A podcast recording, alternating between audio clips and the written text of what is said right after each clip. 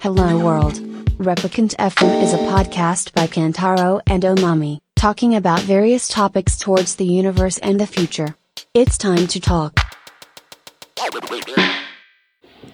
テストテストあれだから。嘘まだだって前後編分かれてない時じゃんだったら。あ、そっ今の、今のか。基本、そうだ。基本フォーマットにピッツァの時もだった もんね。乗る前でしょで、次が、誰から前後編になったの多分その次ぐらいからだよ。あその次から長い、あまりにも長いからって言ってたの。そうそうそうそう。 3時間ぶっ通しだったよ、そう絶対あのだ時。。じゃあクリリンの時は毎回ね、実験的な回なんだよね。そう。それで、次はその次バイクロアでしょフィールドレコーディング会じゃん。そうだね。で、そっか。その次がうん。 GT でしょそうだね。で、それもフィールドレコーディングじゃうん。そっん。で、最後がここでグレガレージセールの後のあの、ビール、ビール会あ、そうだね。そうね。そう。あーあ。確かに。全部なんかこう、企画がなんかさ、確かに。まあだから、ある意味、一番純粋に収録したのは、その、第2回目ゲストの時あれだってテストだからさ、これ、 まだ何年前完全にテストだった。パイロット版だったからさ、通常会じゃないんだよ、あれだって。そうね。今日、で、今日初めてでしょもうすげえ緊張して今日今日来たもんだから、 俺。何 何ちょっと、噛んでてよく聞こえなか った。じゃあ緊張しちゃってさ、うんオファーをさ、今週今週だよね。頭ぐらいにもらってさ、そうだね。そうだね。時に、久しぶりだからどうって言われて、あ、いいよと思ってさ、うん。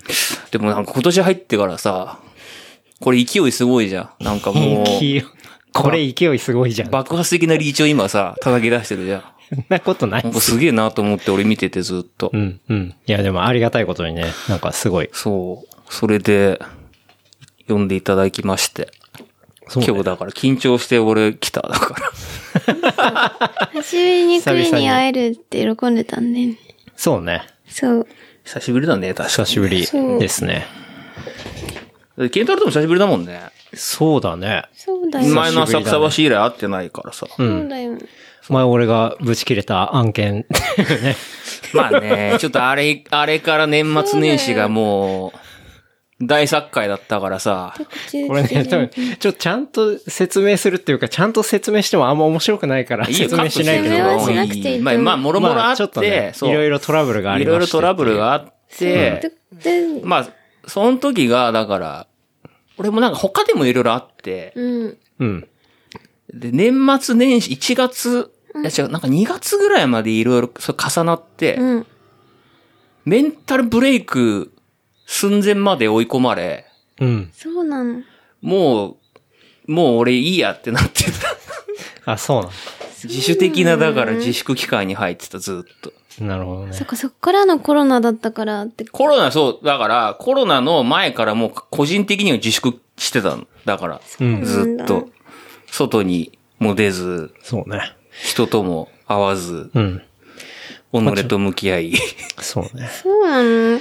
まあ、ちょっと、今回はですね、まあ、改めまして、ゲストに、だから、もう4か、5回目5回目で。 5回目の最多出、演あの、登場というところで、まあ、僕とはね、あの、社会人、一番初めの会社のですね、まあ、もともと同期でして、まあ、声でお気づき、えー、クリリンですね。どうをもゲストにご無沙汰しております。お届けしたいとご無思沙い汰ましすてお。ります。はい。というわけで、まあね、そんな感じで、若干ね、あの、周りからは死亡説も出てたりして ね。で、まあ出るよね。栗元気かなってよく聞いてたんだよ、ケンタロウに。そう最近ねいなないんじゃん。か、だから、そのいろいろ年末年始からいろいろあって、うん。で、年明けてから、そのなんか、SNS で一回全部消したのよ。そうあ、そうなんだ。あの、スマホから。うん。はいもうなんか、見るのも辛いっていうかさ、はいはいはい。なんか、見見るの嫌だなみたいな。 だいぶ結構落ちてたんだ。落ちてて、で、割とさ、そうするとさ、なんかこう、自分と向き合わざるを得ないじゃん。いろいろ考えなきゃいけないっていうか、それをなんかね、春先ぐらいまでずっとそんな感じで過ごしてて、うん。で、多分コロナの前後ぐらいでなんとなくこう、ちょっと、そこを打ったじゃないけど、うん。なんかちょっと光が見えたというか、なんというかわかんないけどさ、いうんうんそれで徐々に徐々にこう、テンションが戻ってきて、うん。コロナで戻ってきたんだ。逆にあの、ほら、コロナでさ、結うん局緊急事態宣言とか出て会社も行かなくなるじゃん。そうだね。そうで、まあ、そんな、いろいろあったから仕事上でもいろいろあってさ、だから。そう。うんうん人あと何、そうなんだ。プライベートだけじゃなくて、仕事でもなんかあったほんんだ。とさ、何あの、嫌、な、嫌なことが重なるっていうかさ、重なる悪いことが重なるってこういうこと言うんだな、みたいな感じの、うん。ボコボコにされてたからね、だからね、メンタルが、だからそういう意味で。 4ヶ月ぐらいギュッと、その、立て続けに、そう。負のレスパイラルだったの。まあ、重なるじゃん、そういうのって。うん、重なるかも。重なるかな重なっちゃっ重たんだよ、結重なる果的たに重。なっちゃったんだね。そう。んそれで、結構、己と向き合わざるを得ないというかさ、うんまあ結局ソーシャル見なくなってさ、うん。自分の内側を見てるというかさ、はいはい。いろいろ考えるじゃん、なんでダメだったのかな、みたいなのとか。うんうんそういうので、結構、それがまあだからコロナ前後ぐらいまであって、うんうん。で会社行かなくなるとよりそのさ、他者との触れ合いがなくなるじゃん、接触が。そう。まあメールとかチャットとかさ、ではあるけど、リアルの特にね、クリーン一人暮らししてるしね。そうそうそう。猫しかね、いないじゃん。まあ、猫は別に喋れないからさ。そう、いや、喋れるよ。気持ちでは。ってんのかもしれないけど。まあ基本はね、そうそ一人うだかそうらね。そう。それで、まあでも結果それが良かった気がするね。あーじゃあそれで割と自分を顧みて、こう、ある意味なんていうの、ちょっと浄化してったみたいな、そんな感じなの。うん。超浄化、超浄化っていうか分かんないけど、でもやっぱり、なんか自分なりの結論が出たから、こ答えが出たっていうかさ、うん。うん。ああ、でもこうなったんだな、みたいな。うん。うん。で、だからこうしようみたいなさ、うんなんかそういう自分なりの着地点ができて、それが多分ゴールデンウィーク明けたぐらいうん。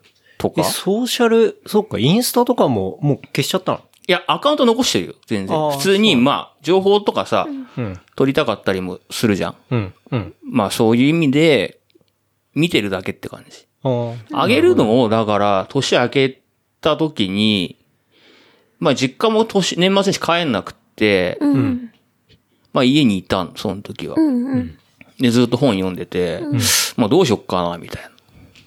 でソーシャル見てて、あ、でもこれもいいかな、みたいになって、全体アプリ消して、その時は。へえ。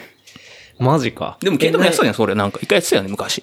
昔そうだね。あの、ちょっとあまりにも見ちゃうから、うんこれまずいなと思って、一回デジタルデトックス的なことをやってみたことはあるね。俺、だ多分、ケンタロウがやってたのを、なんか覚えてて、うんあ、俺もやってみようと思って、うん。その、iPhone のアプリのフォルダに SNS とか全部消して、うん、うん、うん。で、見なくなって、うん。まあね、無限に見ちゃうからね。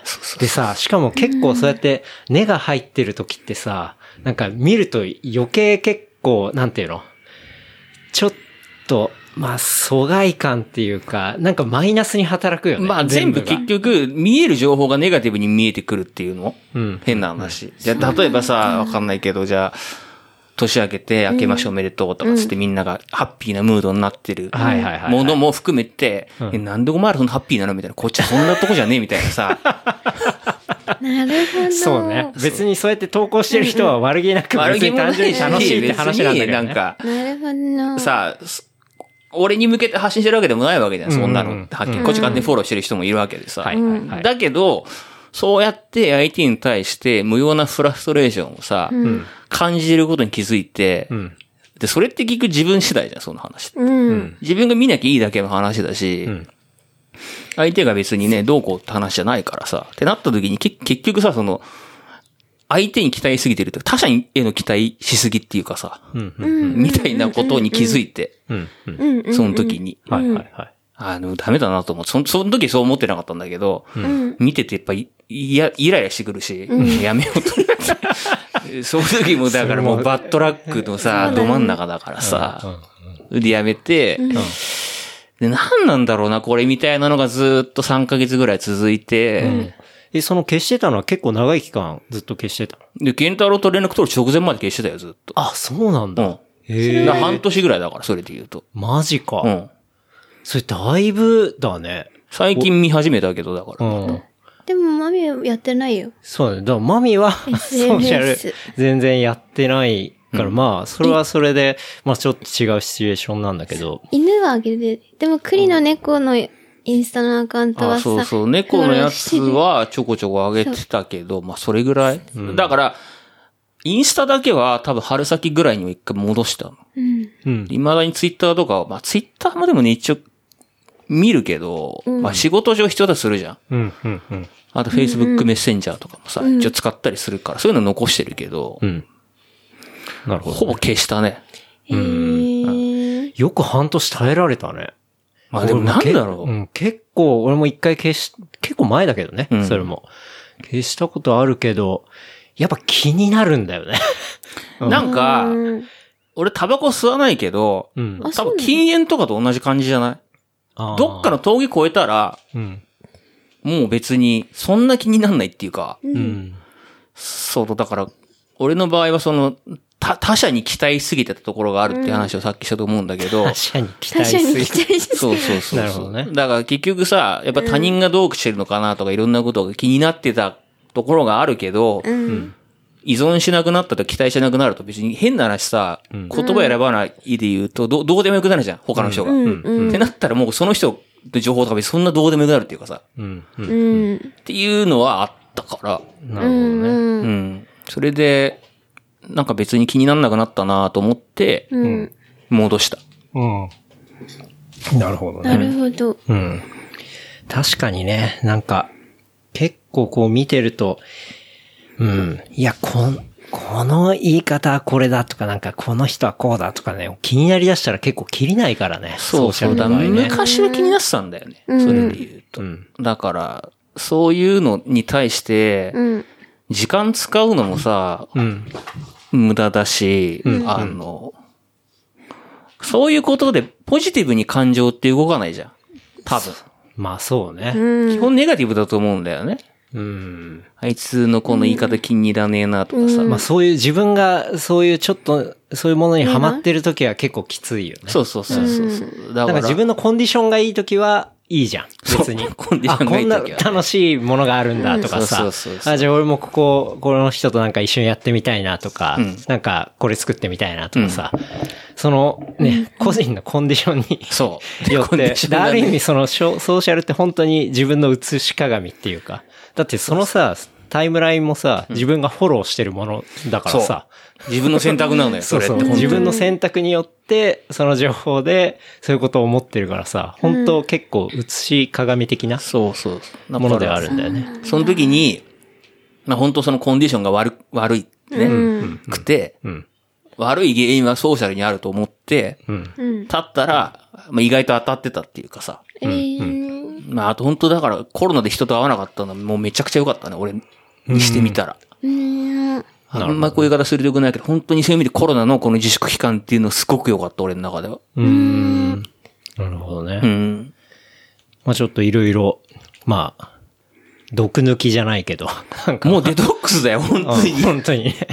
そういう感じだねだって、そうね。なんかよく、ソーシャルとか、結構新種のドラッグとか行ったりするしね。まあそう次々さ、うんあの、情報が出てくるし、まあそれにすごい依存するし、そうそうそう。で、まあいいねもらえたりすると、こう、アドレナリン出るしみたいなさ、なんうかん、そうそうそうそう、体験新したなたねこ、とないわ。デジタルドラッグ的な、そういう捉え方もあったりするからね。そう、だ、多分それにハマってたんだと思うね。おそらく。ハマりかけてたのか、ハマったのかわかんないけど。うん。でもそれやめてから、えっと、もう一回始めて、もうそういう風なのはなくなったの。そういう感情みたいな。まあ発信、多分発信をだからしなくなった。あー見てるだけだから、で、見方もちょっと変えたっていうかさ、うんうん。ツイッター基本そんなに見てないし、うんうん。まあインスタは一応さ、ん元のアカウントで見てたりはするけど、で前ほどその前みたいにそのなんだろうんう、ものすごいネガティブな感じのテンションではなくなってるから、うんまあ別に上がってくる情報もそんなに別にい嫌な風にはならないっていうかさ、うん。同じもの見てても当時は、なんだよこいつとかって思ったかもしれないけど、今もそんなこと思わない。うんうん。なるほどね。まあじゃあちょっとクリーン戻ってきたということで、 戻りつつあるって感じ かな。戻りつつある。もう探しますよ、本当にいろいろと。よかった。うん、猫あげてさ、あ、クリーン来てたと思ってたんで。そうね。猫はね、うん。猫のアカウントだけは、で猫に罪はないからね。そう。うん。そうそうそうかわいい猫ちゃん。白くて。確かにね。もう6歳だよ、うちの猫も。うちはあそうなんだ11六歳歳だよ。うちの犬は11 11歳だね。長生きするね。もうそんなもんうん。うん。結構、もう完全に老犬だね。うん。うん。大体どれぐらいね、ペット、あ、犬の寿命、14、5歳ぐらいまでいくの犬小型犬だとそうね、12、3、長生きして5とか15とかはもう相当長生きだと思うよ。うん。じゃあもうちょっと就活を考えなきゃいけないっていうか。そうそうやだー。結構、そういう感じではあるしね。うん。でまあ、ペット飼ってるとそうなるよね。俺もだって今6歳だけど、やっぱ考えるもんね、今、今でもすでに。うん。えー、うん。あんまあなそれテはンシ絶ョン対来るものだからうね。ん。うん。そうね。悲しい。悲しいね。悲しいけど、まあ、しゃあないよ。命だし。それぞれ寿命が違うからね。うん。え、クリンはずっともう今はリモートもうリモートだね、ずっと。あ、そ3月、あ ?3 月末ぐらいから、まあたまに会社行くけど、うん気分転換というか、まあ行かなきゃいけないこともあったりもするから。うんうん。だから、それで行ってるけど、多分、この緊急事態宣言前後、3月4月ぐらいから、まあ4月か、うん。 5回も行ってないね。う。あ、本当。うんうん。一緒だね。そうだね。うん俺も4ヶ月ぐらい行ってないからね。完で全でに。きるよね、でも行かなくても。そうだね。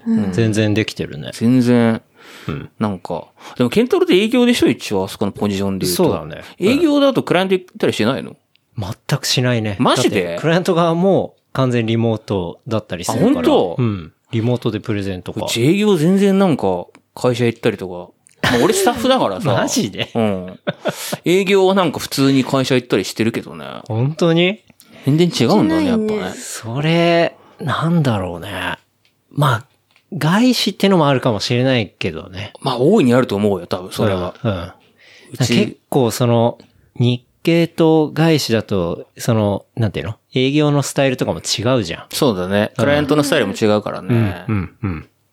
そそれでれはあると思う。そう、まあ、でも、そうだね。でも、うちも外資のクライアントのチームは多分出てないね。うん、うん。本当にドメのところで、のメンバーとか、まあ俺もドメのとかやってるとこ多いからさ、そういうとこ来てくれとかって言われたりはするけど、そうなんだ。まあでもダメ、行かないっていうかさ、まあ会社基本的にもう今在宅推進だから、クライアントにもそういうので、はい、はい、は推進してたりはするけど、い。なるほどね。っていうのはあるかもしれないね。うん。うん。そっか、そっか。じゃあまあ。え、でも、その休み期間は、休み期間じゃねえわ。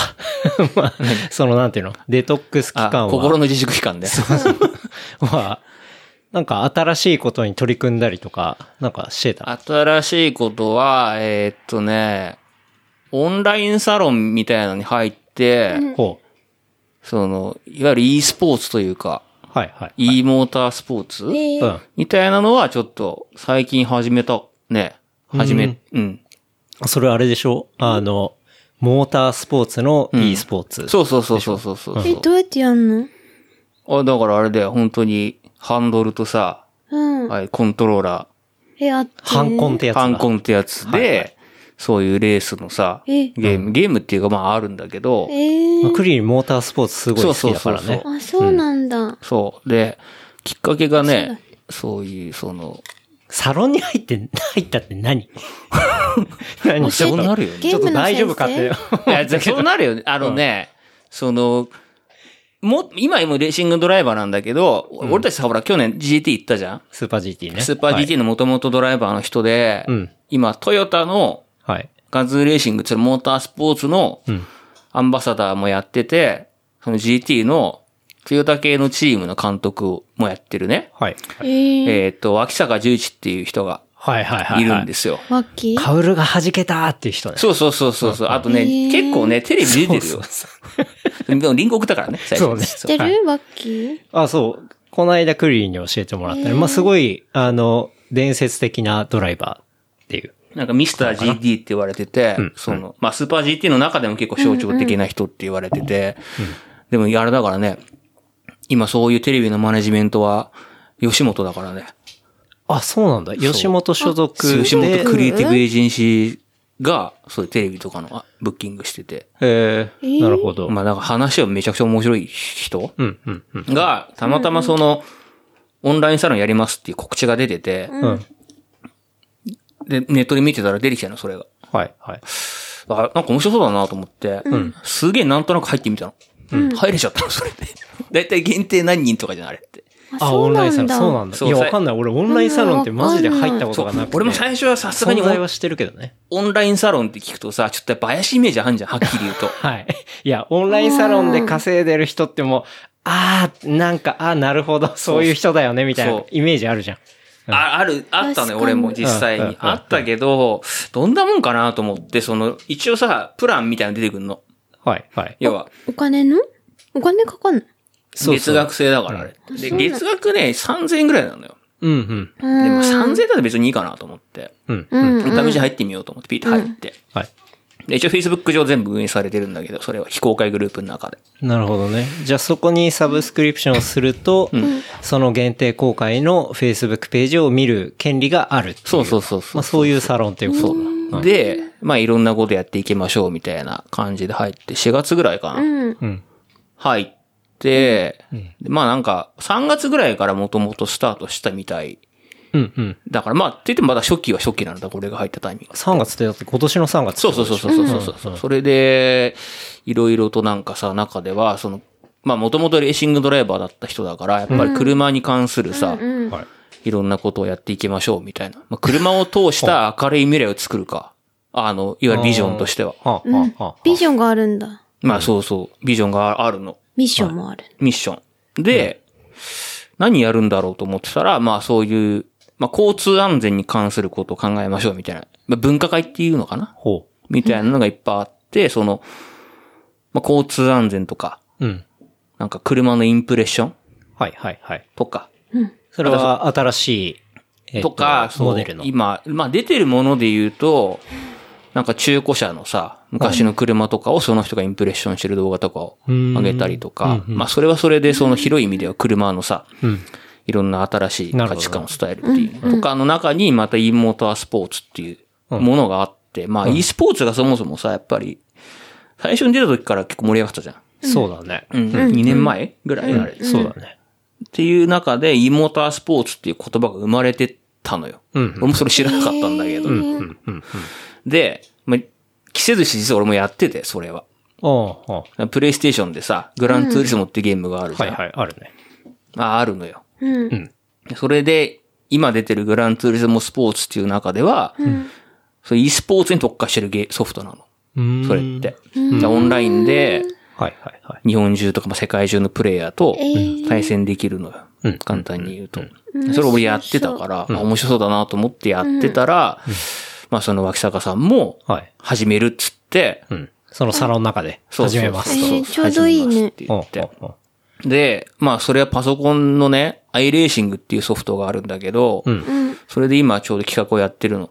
そのそれは、グランツーリスモとはまた別のゲームプラットフォームってそいうう、こと。もうね、パソコンのゲームなのよ。はいはいはいはい。フォート PC ゲナーイムトだ。みたいなもん感じまあ、フォートナイトはいろんなデバイスでできるけどそれ、はまあ、パソコンそれはパソコンそう、パソコンだけでサブスクリプションゲで、ーミング PC だけそう、でやるみたいな。やるっそういてう感だじ。あ免許なくてもできるんだね。できる。免許だけ車のできるね。うん。だで、その iRacing で、まあ、トップを目指しますみたいなはい企画をやり始めてて、うん。で、なんか俺もそっちはそっち興味ずっとあったから、うん。あ、もういい機会だしなと思って、んやってみようと思って、ゲーミング PC 買って、うん。ハンコも新しいのを発注して、はいはいまだ来てないんだけど、うんもうすぐんだけど、モニターもちょっとでかいの買って、えー、ちょっと本格的に最近やり始めたの。それを。うえーん。ー、サイレーシングを。はいはい。設備いくらぐらいかかるのゲーミング PC で、俺が買ったので20万ぐらいかうん。まあでも、まあまあ、それぐらいかそうなん。だでもまあ、今 PC ってめちゃくちゃ安くなってるから、まあそう考えると、あーまあまあ高い方だよね。な。高い。うん。で、ハンコンも、もともと持ってんのが、2、3万ぐらいのやつなのよ。うんううん。んうん。もう普通のビギナー、入門用みたいなやつを、もう元々持ってて、家庭用のコンシューマー企業のやつ。うんうんでも、高いやつになると、俺が買ったのは10万とかなの。うんうんうん。で、もっと高いの100万ぐらいするんだよ。マジで、うん全部コントローラーだけで。あのね、ベースになるうん。台みたいなのがあるの。な、何台、台、ベース、ベースっていうのかな。はいはいはいで、それな、何かっていうと、ハンドルに伝わってくる路面の情報がすごく細かく取れますよっていうのと、うん。おフォー。ースピードバックっていうんだけど、はいはいはいはういん。それがすごく細かく強く出ますよっていうものがあって、一番高いのだとあー多分70万とかするの。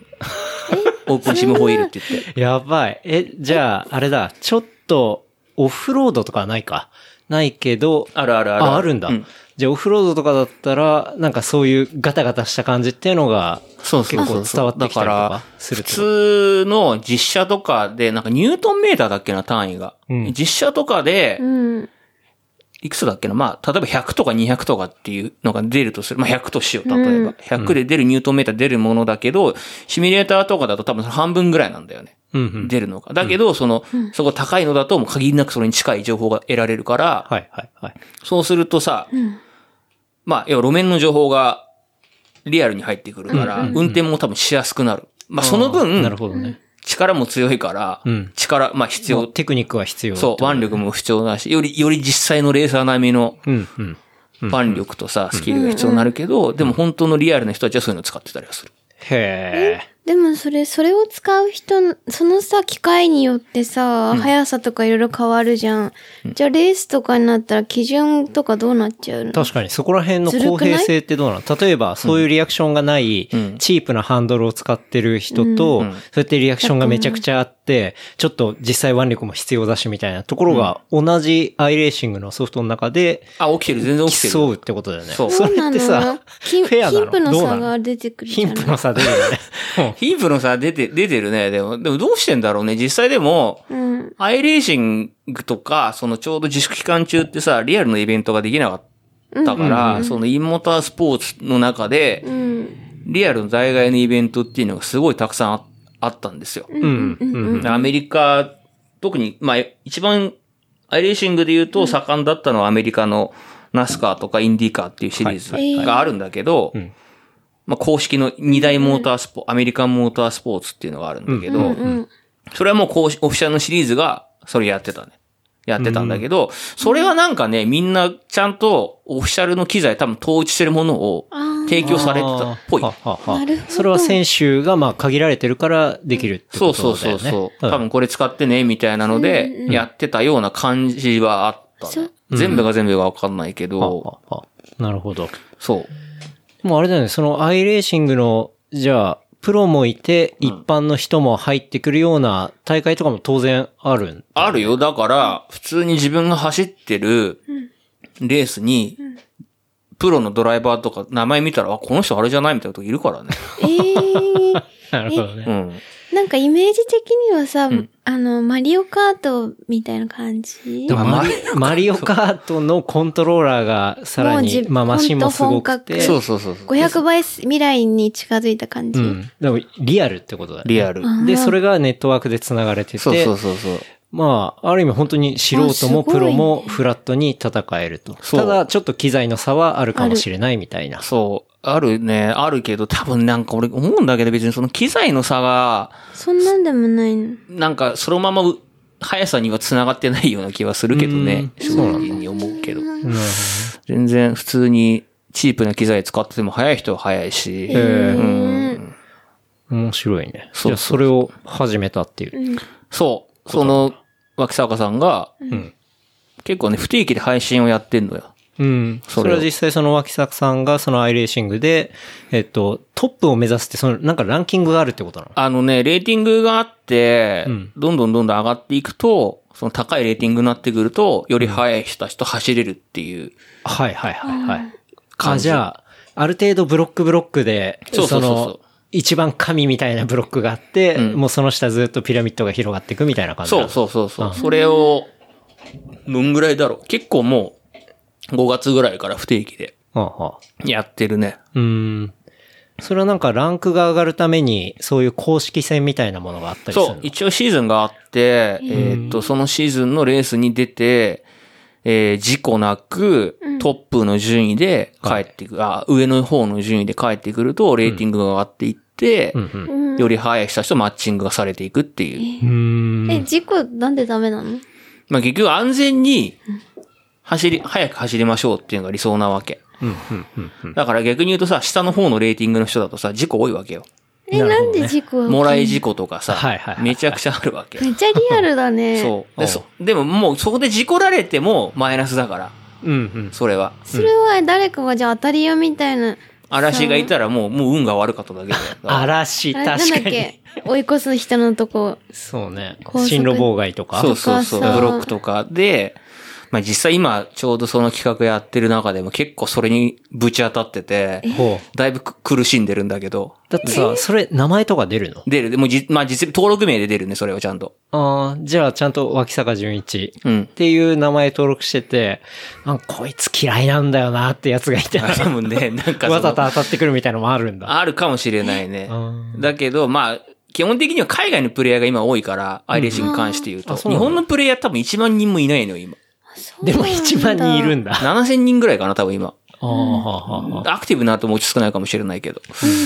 で、えっ、と、それで、まあ、その中で言うとすごくやっぱり、脇坂十一っていう名前はもう当然モータースポーツの中で言うと圧倒的な知名度を持ってる人だから、うん。うん。まあ、そ、そこをみんなめがけて、同じセッションで走ろうとしてくる人もいるし、もう勝とうとするわけだ。目立とうとするっていうかあだから配信やってるとさ、その配信自体の同時視聴者数ってさ、うん2000人とか3000人いくわけ。うんうん。え、すごくないすごいね ?7000 人のうちの。そう、しかもさ、もともとその e モータースポーツの配信ってさ、人気ないのよ。あ、そうなんだ。全然ない。だから人のさ、運転見て面白いと思うじゃん。俺面白くないの、はっきり言って。あ そううんそうなんだ。だけど、それだけ。来るのよ、人がうんうん。だし、やっぱり配信自体もちゃんと考えられてるから、んあの、まあ、もともと話も面白い人だったりするから、うんそれをのを結構みんな見に来て、うんみんなで応援してるっていうのをややってるんだけど、うんそうだね。それだけがちょっと異異常値っていうかさ、その配信だけがもう異常に人がいるから、うんへーえ、それって、えっと、スーパー GT みたいな、ああいう車で、F1 とかはないんだ。えっとね、いろんな車があって、えっとまあフォー、フォーミュラーっていうさ、その、ホイ車タイヤが出てるオープンホイールっていうはいはい車と、そういう、いわゆる箱車って言われる、この GT みたいな車っていうのがあって、今結構やってんのはフォーミュラーが多いのかな。あ多あ、分そうなんだ。でもなんか、フォーミュラーの方はちょっと微妙ですね、みたいな話をこの間してたから、次から、その箱車の方になんか移るっぽいようなことは言ってた。え、微妙ですねっていうのは、なんだまあ結局さ、アクシデントが多い、多かったのよ。えーそれで言うと。配信してさ、た、例えばレース始まって、だいたい、まあ、10周ないし20周ぐらいのレースなのね。その1セッションって。でも序盤でバンとぶつけられてさ、もうみんな1000人とかに見ててさ、2、3周目でもう結果終わりなのよ。それは盛り下がるなう。そう。 でもカメラで顔がさ、映ってんだけど、まあ当然なんだけど、もうそれは機嫌超悪くなっちゃうわけ。もうこうオーナー頼むよ。雰囲気悪いんだ雰囲気悪いんだよ、それが。そっか、まあ、フォーミュラカーだと、そういうワンアクシデントでもう走れなくなっちゃったりっていうのが多いっていうこと。あ、まあ、それは GT カーでも同じなんだけど、でも多分その、なんかあんじゃないかな、そういうのが。多分違いが。それは、なんか、プレイヤーの層っていうとか、車の特性とか、なあの、ちょうどその配信してるチームがちゃんと作られててさ、うんその脇坂11チチーム、はい、はい。脇坂11っていう感じで。そこにはそのアイレーシングの先生みたいな人とかさ、いろいろいて、なんかその人たちのアドバイスに従って、おうがこっちがいいですね、みたいなこととか、いろいろやってるみたいで、それは2週間、1週間ぐらい前にちょうどその配信が直近のやつがあって、はあはあ見てたらもう序盤でバーンでぶつかって、すげえ機嫌悪くなっちゃって。 そう、受け るね。受けるね。その時のコメント欄とかだいぶ荒れそうだね。荒れるっていうか、わみんなでもファンが見てるからさ、うんあそうー大変だよみたいな。で、大変だいよ。やななんんかか、もうフさァンが怒り出しそう。そのぶつけたやつに対しそてう。。で、ジュイチさんもまあ、もちろんプロだからさ、あの人だって。それなりのコメントもちゃんとしてもら、もらっていうか楽しませるようにさ、いはいはいやってくれてっていうので、まあ、配信自体はちゃんと終わるんだけど、まあでもこれは絶対ムカつくよな、みたいな。うん。なるほどね。そうそうそうそうそう。じゃあ今は羽子社の方でやってるっていういや感、じなんか、しよそう、としてる練習はしてるっぽいのは、なんかブログとか、その、サロンの中とかの報告とかで、たまにポンと投稿してくれるから、うんそれ見てて、見えるぐらいかな。なるほうどんそれさ、フォーミュラカーの場合ってピットとかもあんのえっとね、フォーミュラガーの場合はないけど、その GT ガーの方はあるっぽいね。あるんだ。うん。俺まだそのランクまで行ってないから、そういうレース出てないからわかんないんだけど。うんピットとかはさ、うんリアルで見るとさ、トラブルとかもあるわけじゃないあるねそこら辺って、そういう、なんていうのソフトというか、うんあれに組み込まれてんの、うん、そこはないと思う。あ、そこはないんだ。そこはないと思ね、ピットって何う。タイヤ変えたりとかさ。あそうそうそうそう。こう改造するってこと燃料入れたりとか。まあ、メンテナンスだねそう、。メンテナンス。うん。だから走ってるとさ、あの、タイヤも摩耗して、ね、うんバキバキ削れてっちゃうから、それを新しいタイヤに変えたりそとうそうかそう、コンディションに応じて、あの、ほら、ピット入ってきたらギュイーンってこう、やってんのとかな。るほど。でもオンラインだいらいらないじゃん。まあでもそこは設定上さ、燃料も減るし、リアルに、あ、ね。そっか、リアルにね。そうそうそうそなんかさ、ピットも、プレイヤーがちゃんと、 ね、う。まあ、そういうのあるとね。スタッフがいて確さかに、やれたりしたらもっとリアルになるよね。超ピリピリそうだけどね。 そうそうそう。でもさ、そのピリピリがやっぱ面白いじゃん。あれ見てるとさ。あ、まあそうだね。実際、その実際のレースだと、やっぱりピットストップの作業時間で1秒2秒簡単に稼げたりするかそうじゃんうら、んそ,、こで逆転したりとかっていうのはね、あったりするけど、あのあさの、なんか e モータースポーツ上だとそれはないから、うん。なんかネットフリックスのドキュメンタリーとかも見てもさ、その、ハースだったっけな。ハースなんかあの、ああれはピットがそうね下手くそすぎてさ、まだ出ないみたいなさ。開幕戦で、 そうそうそう。あの、ホイール締められなくて、2台ともリタイアすそる。うそうそう。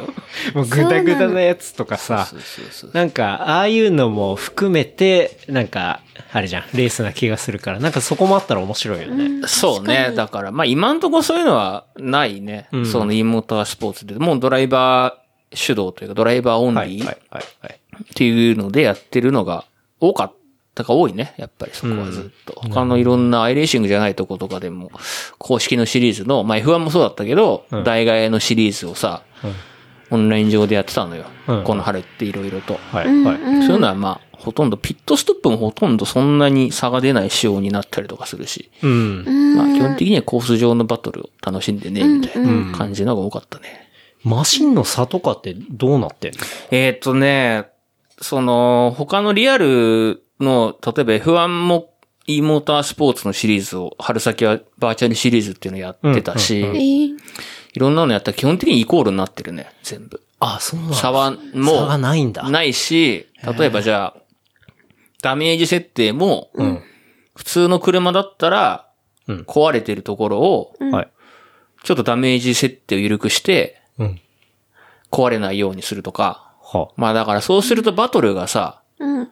生まれるじゃん、コース上で。うん。うう。んんうんうん。で、その方が見、見てる方が楽しいじゃん。だかうん。らそういう設定にしてるのが多かったね。うーん。なるほどね。うえ、じゃあ結構ピットでも差がなくてマシンの差もないってことは純粋にドライビングテクニックってことだ。もう本当にそれで、F1 に関しては、うんもう若いドライバーが、うん。リアルのドライバーな出てたから結構、はいはい。もう圧倒圧勝を、マジの、じゃあほんとガチンコだ。ガチンコのドライバーのスキルだけの勝負で勝ってた。ええ。でもさ、年いってる人の方がさ、何年も運転してきてるからさ、80歳の人とかの方が上手いんじゃないいの、や、でもさ、これ不思議なもんで、e モータースポーツってさ、若い子の方が早いんだよ。で e スポーツ全部そうなのかもしれないけど。まあ、そうね。そうなんだ例えばさ、そいうイメージがあるねの、家庭用ゲームで言うと、グランツーリスモってさっき話したけど、あれって毎年ワールドツアーやってんのよ。うん。ええ要は、3ヶ月に1回、世界のどっかで、オフラインイベントをやって、はい。うんうん。今やってないんだけど、この、やってたのずっと。うん。それ見てるともう、速いドライバーって、10、20代前半だからね、みんな。うーん。トップ、各国トップドライバーって。若いね。若いし、まあ F1 も今トップ、ん ?F1 もほとんどやっぱ20代前半とかだしね。若いよね。若い。うん。だから、やっぱ若い方が動体視力あまあそっ確かにね があるのかも、そこ鋭らい辺のかのもしれないし。反応速度を相当求められるようなものっていうのは、そうそうそう若い方があれなのかもね。もうだから30代とか40代なんか、んほんと、まあ40代は多分趣味でみんな金持ってやってるおっさんとかさ、うんで俺なんかもさ、たまたまそうやってできるようになったお金ができたから、うん。やってる人多いけど、でもやっぱ20代とか早いよね。うん。なるほど。そうだな。じゃあそことバキバキ戦っていくってことだ。そう。だから、脇坂さんだって48だからね、今。マジで。じゃあ年齢それ年齢のあれから言ったじゃらないめちゃくちゃ不利じゃん。確かでに。もね、す何回か俺はその一緒に走ったこともあるんだけど、んやっぱすごいよね。プロ。プロってすごいなと思った。やっぱリアルで速い人は、やっぱりそうやって e モータースポーツでも速いんだ。早い。早いっていうか、その、安定してる。ああ。だから例えば、あるコースがあってさ、わかんない。便宜上、例えば一周1分のコースがあるとするじゃん。うん普通に目安のタイムで。俺なんかが走るとさ、1分1秒で走れたり、うん。 59秒で走れたりとかさ、う要はタイムが安定しないわけ。はいはい。あー簡単に言うと。なるほどね。けど、草加さんの場合ってそれがさ、コンマ2秒とかさ、うん。コンマ1秒とかでさ、うん。 5, 周とか揃揃えてくる、はいはいはいバーッと。なるほどね。安定感がすごい。安定感がすごいのよすごい。あなるほどね。プロってすげえな、そう失礼な話なんだけど、うん。なる思ったりはしたことはあるよね。そっかそうそうそうそう。ほどね。結構その、なんか、俺ちょっと見た記事だと、e モータースポーツから本当にリアルのプロになった選手とかもいたりすいるんるでしょ。いっぱいいる。いねっぱいじゃないけど、でもいるね。すごい、そういうのは。な結構何人か。だから、一番だから有名なのが、その、日本のさ、うん。日産はい。うん。が、そのグランツーリスモと一緒にさ、うん。 GT アカデミーっていう、そういう、グランツーリスモで速かった人を選抜して、うん実際の車に乗せて、うん。プロにしましょうっていうプログラムが、もう10年ぐらい前かな。はいはい。あったのよ。おそれで出てきた選手が2、3人。え、10年前からそういうことをやってたんだ、日やって産たって。それ結構新しくないそう、でも今もうやめちゃったけどね。やめちゃ ったんだ、やめ今ちゃったのよ。今からなんじ ゃないのそうそうそやうっそぱう。ゴンがいないからだよ。ゴーがいないかいなら。いからね。そうやめちゃったレバノンにいるっつって、そう私は。の人が2人ぐらいいるね。へえ。えーそれはだいぶ先見性あるし、ちゃんとすそごいの、なんていうのゲームっていうかバーチャルからリアルに繋がってるっていうのはすごい繋面が白っいて、ね。そう。2人いて、1人まだ日産で走ってるしう。ん。で、それこそグランツーリスモで、グランツーリスモスポーツって今出てるソフトで、日本で育ったブラジル人がいるのよ。はいはい。イゴール・フラガっていう子がいて、その子が今、今年からレッドブル、まあ、モータースポーツのレッドブルの育成ってすごいエリートコースなんだけど、そこに入ったのね。でそのきっかけっていうのが、まあ、そもそもその入る前に、えっ、と、去年の冬かなんかに、えっ、と、リージョナルシリーズって言って、ニュージーランドかなんかのシリーズで、レッドブルの育成ドライバーより早かったのよ。うえん。ー、すご。すごいじで、そのシリーズになんで乗れたかっていうと、ゃん。うん。そのグランツーリスモのワールドシリーズで優勝したからなんだよ。ゲームで。そはい。う。ワールドツアーですごくいい結果を残して、おうグランツーリスモのトップの山内さんって人がいるんだけど、その人がこいつ早いから、はいリアルの車乗せてみようって言ったかなんかわかんないんだけほうど、ほうほうほう車にグランツーのロゴ乗ってたから多分そういうことなんだろうと思うけど、へえー、で、そのシリーズ乗っけて、えうん。そこで、まあ日本人もそれでしたんだけど、日本人でも何人かレッドブリックスやっているから、うん。全員任して、た確かチャンピオン取っちゃったんだよね、それで。へ若いえ。の。すごいね。 21とか2とかじゃないまあ多分まあ若いね。若いのね。そうそうそうそう。それでもすごいいいことだよね。だってさ、なんか、まあその、ネットフリックスのドキュメンタリーとか見てると、やっぱドライ、F1、それ F1 だよね。うん F1 F1 のさ、ドライバーとかってさ、やっぱ、 こう、家柄がさ、そもうそうのそうすそうごいレベルの人が多いじゃない。てかまあそうじゃないと成り立たないっていうかさ、最近は特にそうだね、やっぱり。うんうんとかメーカーの後ろ盾で、ものすごく大きいお金が動いてるうんうんとかじゃないと、やっぱ行きづらいところはあるよね。そうだよね。だけど、まあ、ゲームでそうやってすごいっていうことはさ、ある意味だって、えひょっとしたら2、30万ぐらいちゃんと機材があって、それでちゃんと活躍してれば、その道があるっていうそうことでもあるもんね。あるし、で、これさらに、その、ちょっと前に話した機材の差が速さの差につながんないって話にちょっとつながるんだけど、そいつが結局トップになっその2019年はすごく圧倒的に強かったのかな、だけど、その前、その時はもうトップ機材を使ったんだけど、うんそれはもうトップの人ってさ、機材提供されるから、はいはい。確か、その前使ったのが多分俺と同じハンコンなんだよね。 あ、そうなんだ。そう。夢があるね、それ。すごい。まあ、もともとなんかカートとか乗ってたっていうのも実写の経験持ってる人だったから、ああ、なるほどね。だけどそれも結構その、裕福じゃない環境の中で、結構親も頑張ってお金を切り詰めて出してあげて、うんええで、資金が続かなくなっちゃって、んバーチャルにちょっと道を求めたみたいなとこあるっていうのは書いてあったんだけど、その時はもう超最低限の機材で始めたっていうの書いてあって、で、そんな見たら、その俺が今、まあもう、もうすぐ変えちゃうんだけど、今使ってるものと結構同じものを使ってて、これでもこんな早いのみたいな。な。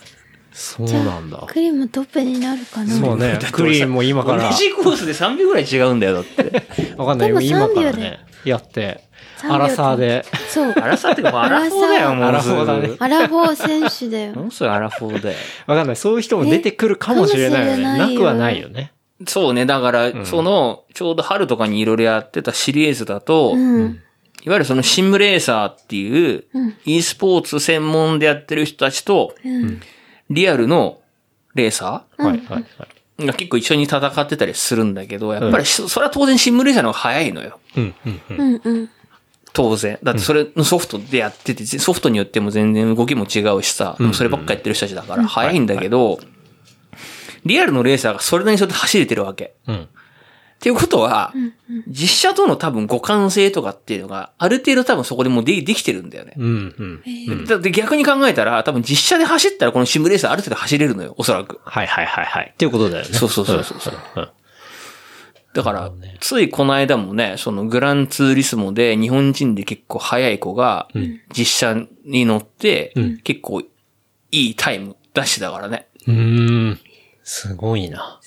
まあゲームとの唯一の違いって言ったら、まあ G がそかう。かるかかかんないかみたいなところはあるだろう体。力的な問題じゃないだから。そう。そのほら、遠心力とかで、あー急カーブとかだと体にそういうものがかかるじゃない。だから、あの、レーサーの人ってみんな首めちゃくちゃ太かったりするじゃん。そうそうでもその部分ぐらいだよね。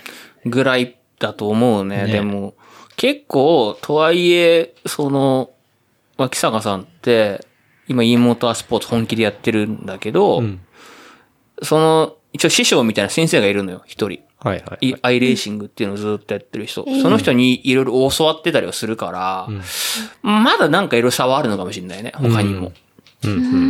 ポイントがあるってことだ。ポイントはあるのかもしれないけど、まあそれでも結構早い、結構というか相当早いからね。うん。なるほどね。うん。なんか結構、そうね。なんかその、経済的なところが、そこの、ま、なんか、ハードルになっちゃって、みたいなところとか、やっぱあると思うし、なんかそのドキュメンタリー見てた時に、なんだっけ、レッドブルのトロロッソトロロッソか。で、あの、タイの選手とかさ、アルボン、アルボンだから今レッドブルで走ってるからね。そうだよね、とかさ、あの人もそんなに裕福じゃないもんね。うんそうだね。そうだよね。あ 親が捕まってるから ね。お母さんねお。母さん捕まってるからね。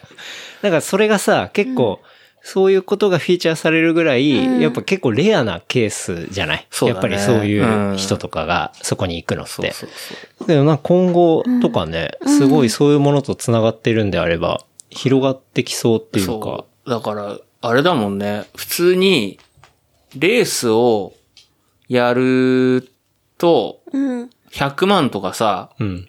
簡単に飛んでいっちゃうんだって。俺リアルなやつやったことないからわかんないんだけどう、んうんうん。 100万とか。ままあおあ、金がかかるって話そう。だけど、e モータースポーツってさ、例えば30万とか40万とかできちゃうわけよ。うんうん。そうだよね。ある程度の機材を揃えて。でしかもさ、ガソリンをほ給油をすることにも別にお金はかからないわけで、うん。うん。タイヤを交換することにもお金はかかんないじゃん。そうだ、そうだ。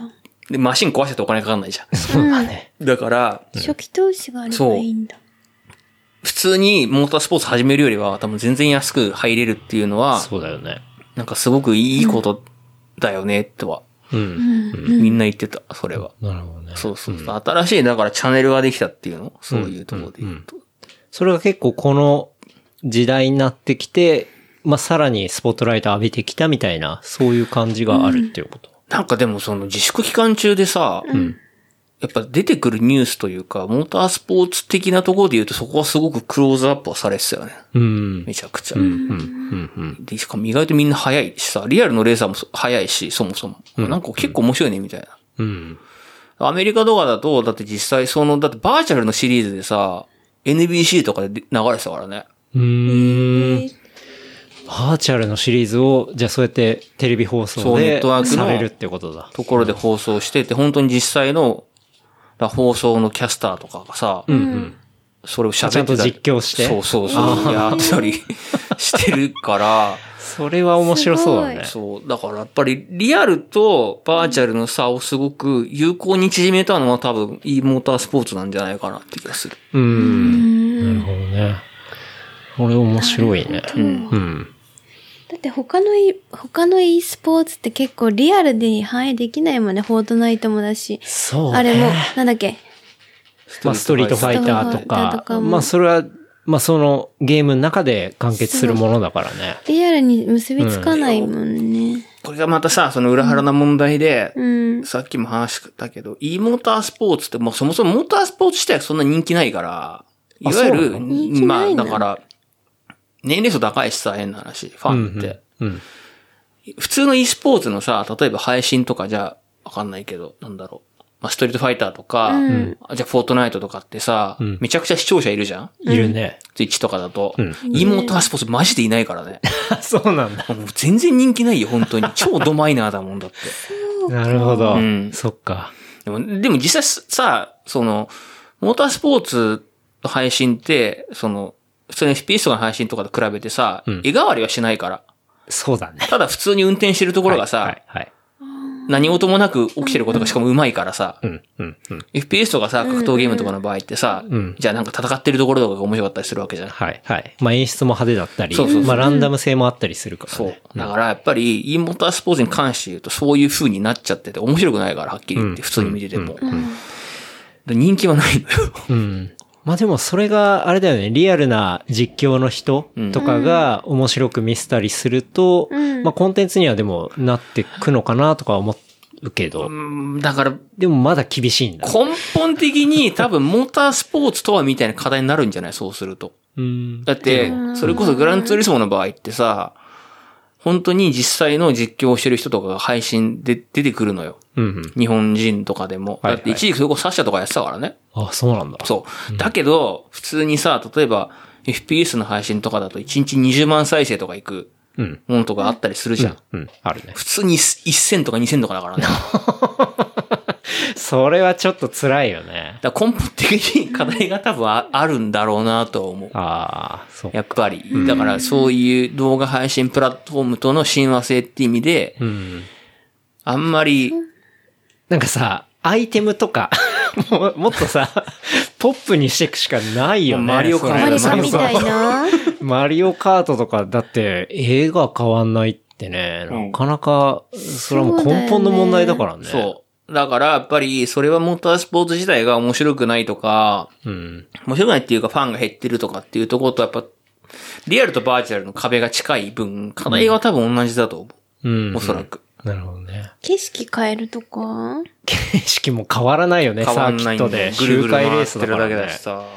そう。ぐるぐる回ってるだだけ。けだか。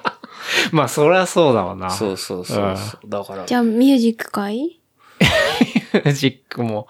だから、関係ない見からてねる分に面白いのは本当のファンだけなのよ。うんおそらく。とか、リアルのプレイヤはーい。自分が同じソフトやってて、うん。早い人の配信見たら勉強になるじゃん。うん。うん。そういう人なの、多分見てる人って。うん。うん。うん。そうね。なるほどね。まあ、その部分は結構、根本の課題だね。だから、んなんだろう。ちょっとしたジレンマじゃないけど、リアルとバーチャルの壁がすごくうん。低い分、うん。課題も同じだから。 うん。うん。逆にだってさ、FPS とかってもうさ、リアルもクソもないじゃん。そうね。なんだってできるじゃん。それはそれで。きるそねうまあ、バーチャルの世界観だもんバーチャル世できる界。だから、やっぱり視聴者が何を求めてるとかとかさ、っていうのが反映されやすいと思うんだよね。まあ、そもそもそうじゃないところかもしれないけど。まあでもゲームのシステムでじゃあ、もっと配信でこういうアイテムがあったら見栄えするなとかそうそうそ、さうそうそういうものはどんどん投入できるからね。カスタマイズをさ、そう、しやすいけど、じゃあ普通のじゃあリアルなモータースポーツのゲームにそれが出てきて、それ今度さ、やっぱリアルのファンじゃがあ今度怒るからね。そうだね。バナナ投げられますとかさ、ブーストありますとか言ったら、もうリアル違じゃねえうとか話になっちゃうからね。そうそうそう、なっちゃうから、そこはね、そこむずいね。むずいのよ、本当に。サーキットじゃなきゃダメなのさっき、まあだからそこはやっぱリアルなものだからね。リアルな、その、なんだろう、日本各地でも世界でもリアルな労労働うん。さっきとね。サーキット、なんかこう土とか砂じゃなくて、うん。路上はダメなのああ、だから街本当はタウンサーキットになってないところをコースに見立てて、レースとか。とかダメなの東京マラソンのコースとかさ。はいはいはいはい。なんかそういうのはダメなのあーるほどね。なんかでも、そういうのはて、なんか一応モモッドって言われるさ、PC のカスタマイズの中とかであったりするんだけど、配信はでもないね。そういう意味で言うとね。うん確かに。だコースがまあ決まってると、まあそこだよねっていうんで、ぐるぐるするから、なんかそのコース自体がリアルにないようなものとか。そうだね。まあ、あとは、うんまあ、既面白いか存ものファンを見るか、新規のファン見るかって違いだと思うんだけど、普通のモータースポーツファンとかはおそらくリアルのところを好んじゃうからね。まあそうだろうね。そうそうだよそうね。すると、新規のファンを見たときに、そういうことやったときに可能性ある、確かにあるかもしれないけど、そこのリアルのファンが多分すげえ言ってくると思うから、うんそうね。その問題あるだろうねそ。うなんか、自転車のバーチャルツールドフランスだっけああれがなんか Zwift のやつねそううんすごい面白かったっていう、俺は見てないんだけど、んなんかそういうリアクションを結構よくタイムラインで見て、なんか、その、ブリトーってアイテムを使ったら、こう、 なんていうのちょっとブーストになあなるんとかあかっさ。たね。うんそうそうそうそう。なんか、あ、それはちょっとマリカー的な要素そうだねが、そういうものに入ってて、面白いなとか思ったけどね。ズイフトは、あれだもんね。やっぱリアルな、その、バーチャルツールドフランスがリアルな選手がもう出てたから、うん。多分既存のファンが多かった気がするけどなるねほ。どね。まあそこもやっぱ既存か。うーん。だって普通に見てて、俺見てたけど、うん配信。まああれもジェンスポーツやったりしたから確か。うん見てたけど、まあ別にって感じだったもんね、正直。そ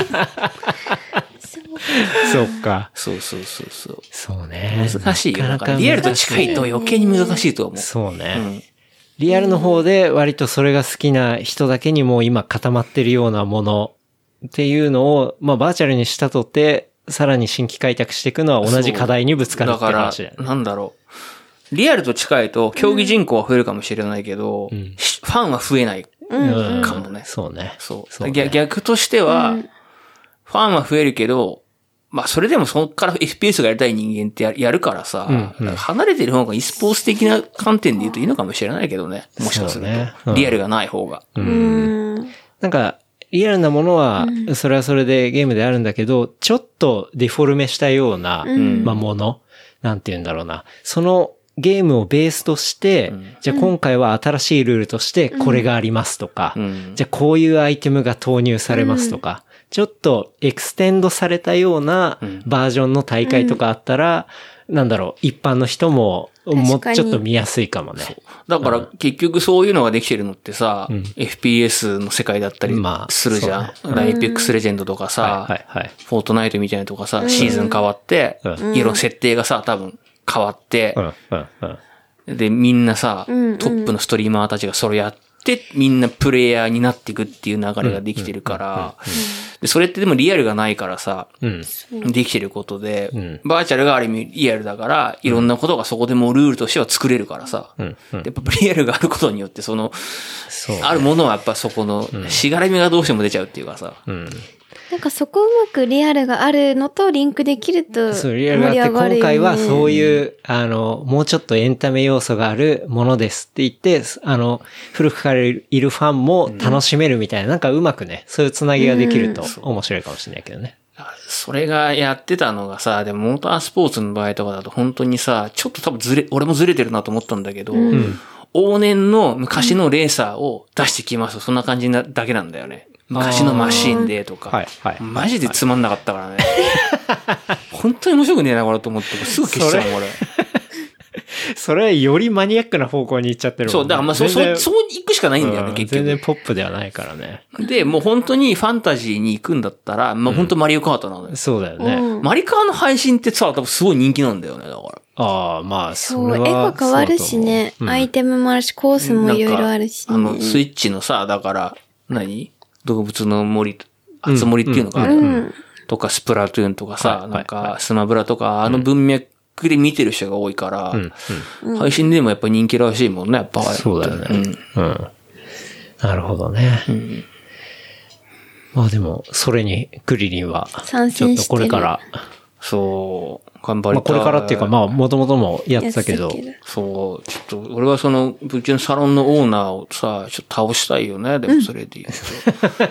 いやうえーそれいいち、なあれなのよ、だからその、その、じゅいちさんのところはさ、やっぱ機材も全部ちゃんとしたの揃ってるわけ。はいはいで、メンバーもみんな揃ってさ、やってるじゃん。だからワークス体制なわけよ、あっちは。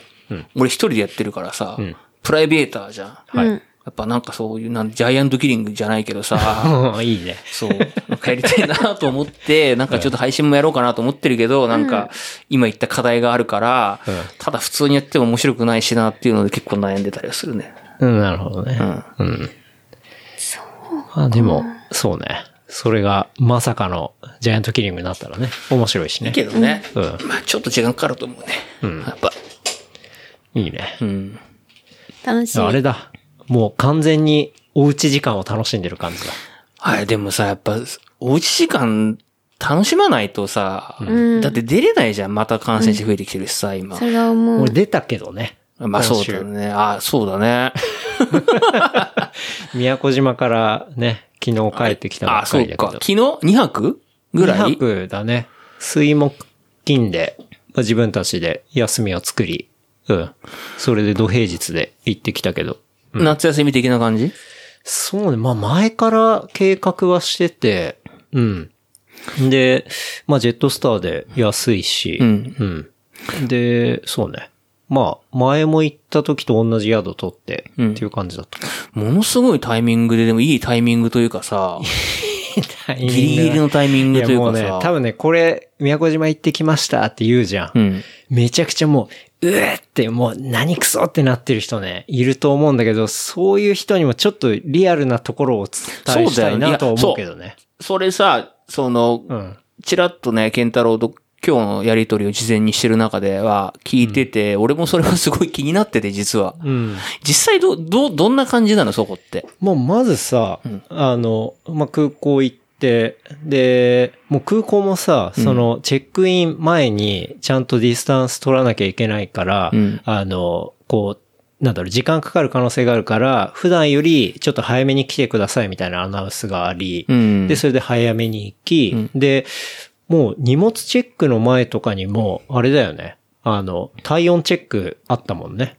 そう、体温チェックがあって入っていって、うんで、飛行機自体は7割ぐらい乗ってたかな。あ、飛行機ってさ、え、間引きとかしないのそのソーシャルディスタンス的なやつって。ないね。あ、そうなんだ。そう。もう普通に、なんかね、俺イメージからしたら、うんもっとガラガラだと思ったの。だけど、そうだよね。結構乗ってて、なん、なんだろう。ガラガラだろうし、ガラガラであるべきだろうってちょっと思っちゃったけどね。そう。でも、案外やっぱ7割ぐらい乗ってて、んで、えっと、マスク着用はもう必須っていう風にアナウンスが出てて、それはもう何ずーっとさ、ドアクローズしてオープンするまで。そうそうそうそうずっと。もうちゃんとつけてくださいみたいな感じになってて、あとは、なんだろう、機内アナウンスもちょっと変わってて、うんで、なんだろうな、なんて言ってたっけな、えっと、この、えっと、機内の空気は、うんえっと、医療用のフィルターを使っており、かつ3分ごとに全て空気が入れ替わりますみたいな、なんかね、そういうアナウンスもあって。ちゃんと、エクスキューズがそうそうそう。あるんだ。、で、あと、えっ、と、その、キャビンアテンダントの人っていうのは、もうお客様の荷物には触りませんので、自分で荷物をあげてくださいみたいな、なんかそういう話とかもあったり、まあ要はリスクを、そうそう最もう全部ヘッジしていってるってことだよそうね。そう。まあ、極限まで少なくして、まあ、航空会社は航空会社で頑張ってるみたいな。まあ、そういう感じを受け、で、まあ、それで、まあ、向こうに着きます。んで、着いたら、着いたら、まあ、そのまますんなり行けたか。ね。うん。うん。で、まあ、車借りて、で、まあ、俺らもさ、やっぱ行くときに結構考えて、うん。まあ、前も好きだった。まあ大体最近一軒家を借りるんだけど、うんそう。だからホテルとか、まあそういうローカルの人となるべく会わないように、まあ一軒家を借うん。り、で、それで宿泊した感じだね。うーん。で、まあ、実際その一軒家のオーナーの人が、その鍵の時に、あの、まあ、来て、で、話はしたりしたんだけど、こう、まあ、前は、そこ2回目なのね、うん泊まるの。前は、あの、こう、あ、どうぞ、いらっしゃいませ、みたいな感じで、うんで、軽く三振とか弾いてくれ てさ、 そう、あの、そういう感じがあったんだけどあ、そう。今回はね、やっぱそういうのはなく、もう最小限のやりとりってことそうね。最小限のやりとりで、で、俺も聞いたの。んどうですかって状況としてはみたいな。したらやっぱり、もう半分ぐらい予約ってのも減っちゃってて、まあ去年から比べたら。うん。それでも半分なんだ。そう、だから思っ俺さ、もう、もう9割ぐらい減ってますとか、そういう話かと思ったら、まあ半分ぐらい減ってますみたいな。っていう感じだったね。だからやっぱそれなりに来てる人いるってことだよね。だからそう。ね。うん。で、ま、まあ、そこら辺もいろいろ話聞いてたら、まあ、怖い、まあ、ちょっと不安だけど、まあ、不安ってのを抱えつつ、来るなとは言えないから、んまあ、ちゃんと、あの、まあ、対策して来てもらいたいですね、みたいな、まあ、そういう感じではあったね。うん。え、島のさ、全体的な雰囲気的には、かん、かん、まあ、ほら、今よく言うじゃん。県外の人を結構こう、うん。追い出すじゃないけどさ、はい排他的なムードがあるとかさ、はいはいうんうんそういうので言うと、そういうのはね、あの、ローカルの人にマジで会ってないから、あ、そう。そのレベルなんだ。そう、俺も、俺らは、なんていうの、夜ご飯とかも、うんまあ、マミと一緒にスーパー行って、で、スーパーでさっと買い出して、んその一軒家だからキッチンもあるし、そうだねそこで、まあ、マミが料理作ってくれて、うんっていう感じでやってるから、 マジでね、合ってないわ。逆に、そういう沖縄とか宮古島のそういう全体的な空気に触れずに、もう完全に自分たちうん。の、こアイソレートされたというかさ、そうだね。独立したところでやってたって感じだよね。そうね。そう。それだから、うん。そう。本当にそういう人がどう思ってるのかっていうのはちょっとわかんないけど、まあそれってやっぱ観光に携わってるような人うんに対しては、あの、その夜とかもね、石垣島に住んでる、まあ友達がいるんだけど、んまあ慎吾さんっていう人がいて、うんまあ俺は慎吾石垣って呼んでるんだけど、 ねそう。進行西成みたいな。そう。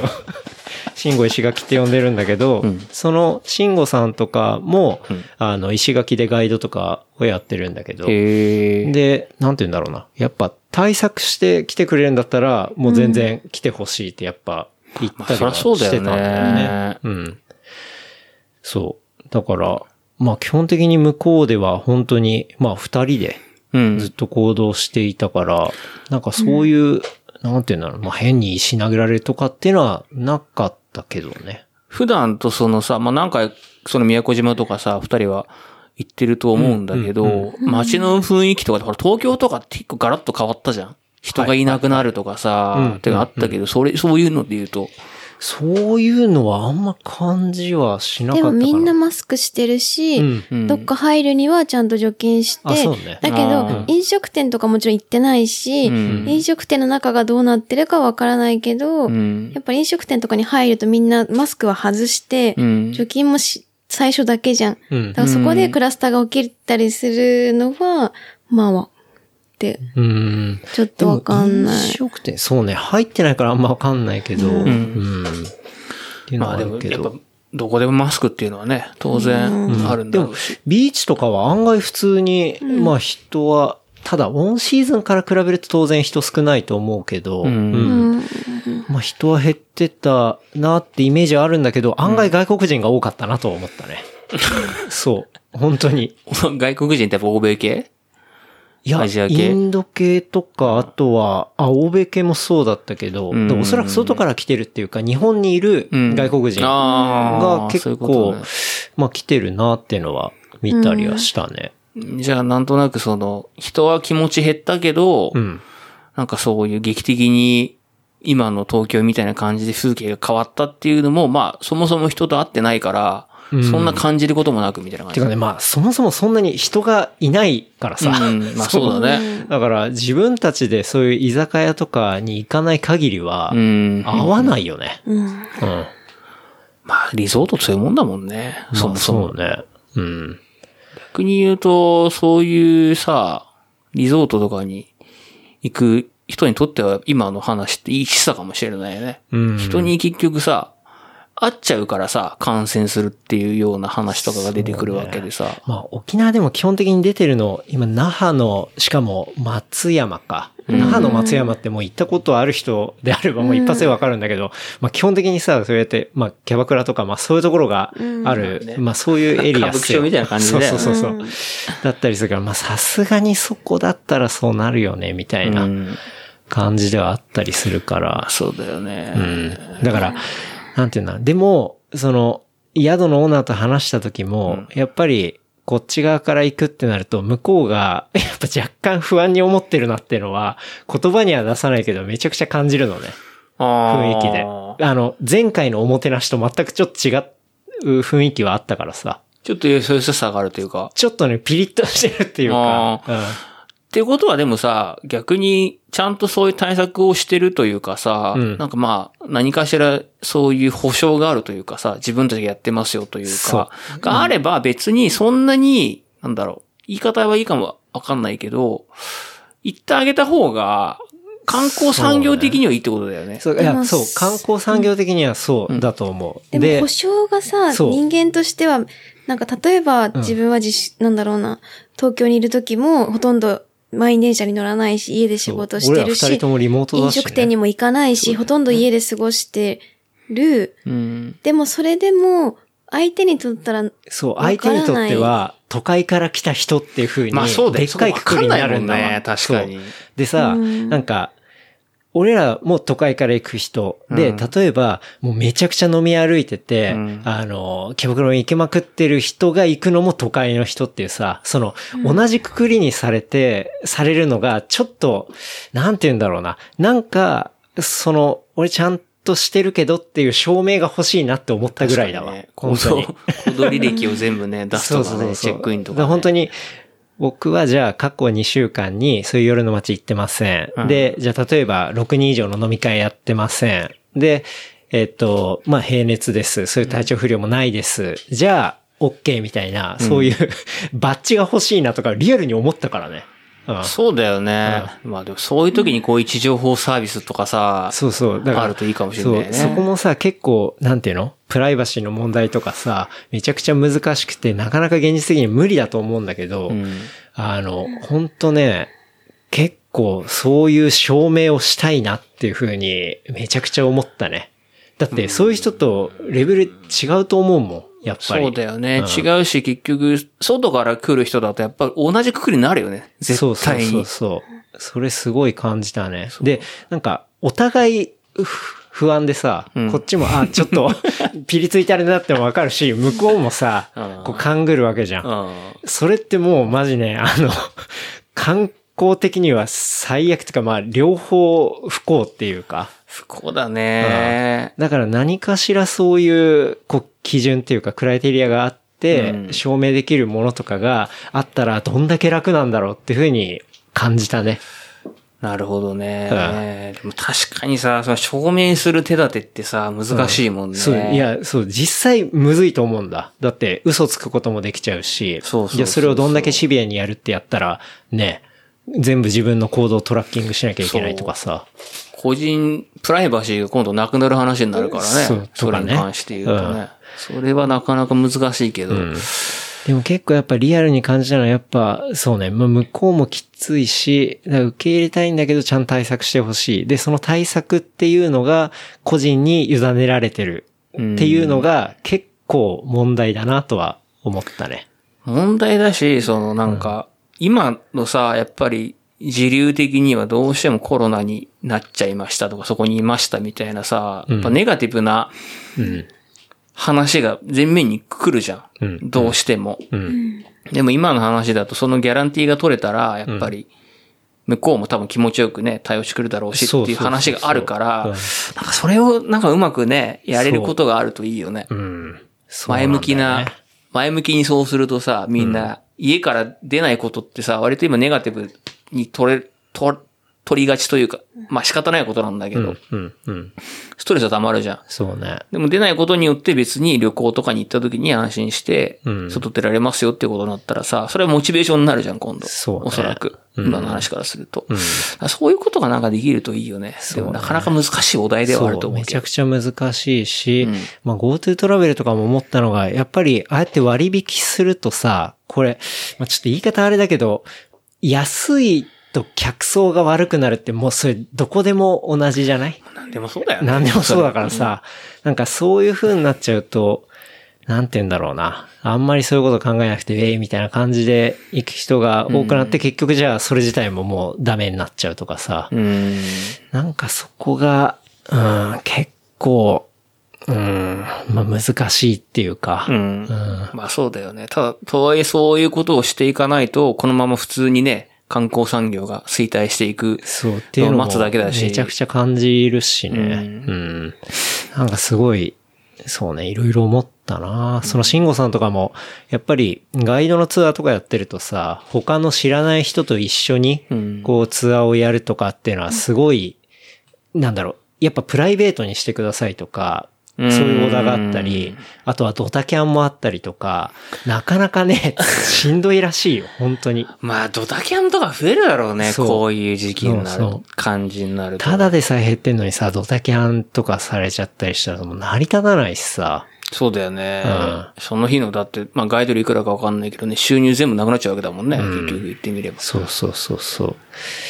だから結構、まあそのやっぱ、ね、両輪走らせるってのは難しいんだけど、なんて言うんだろうな、まあ、うん、行く、まあそもそもそういうシステムがあったら、すごいいいと思うし、うんまあ難しいんであれば、なんて言うんだろうな、お金を落として遊びに行ってやってるみたいな、そういう さ、トーンではなく、ちゃんと遊ばしてもらってるっていうトーンで、こう、遊ぶっていうか、あーまあそれはこの間の話もしたけど、やっぱそういう場所にリスペクトがあって、やるみたいそうなねっていう風に、まあみんながみんな思えたらいいんだけど、それってやっぱむずいんだなってのも難しいう思とし。思うよ、うん本当に。大体みんなお金払ってるからいいでしょうって感覚になるもんね、やっぱり絶対に。大多数の人って。で、しかもそのさ、遊ばしてもらってるとかっていう風に思えるかどうかってさ、相手との関係値も今度、ね、まあね。関与してきたりするからさ、なんかそれ辺は、なかなか難しいというかさ、そうね問い、解の出ない問いというかさ、うん。そうなんだよね。そう、だから答えないなと思って。うん。ないけど、やっぱ意識してる人たちが、そうやって地道にやっていくこと、うん。まあよく言う草の根活動みたいなことだと思うんだけど、まあやれる人はややっていくことに越したことないよね。そうねこういう話ってね。でもその GoTo トラベル出した時に単純にさ、あれ割引だけがフィーチャーされたじゃん。まあキャッでチーだかさらね、あそこはね。う。で、それで活かした。でも、じゃあそれをさ、割引っていうのを、こういう、えっと、クライテリアがあって、こういう条件の人に、まあ、例えば割引しますとかさ、そういう伝え方、じゃあその新しい旅行の仕方はこうなんだっていう話が頭にあってからの、そういうものであったらさ、うんちょっとみんなの認識変わったかもしんないじゃん。なんかね、伝え方が、マジであれ、本当 にね、自分があの、それ、ちなみに俺らが行ったタイミングっていうのは、うんその、えっと、玉木デニーさんがマシロデち、ニー玉木た玉木デニーかなうん。が、まだちゃんとそういう東京からの受け入れとかは自粛要請はせずっていう、まあそういうタイミングだったんだけど、うん。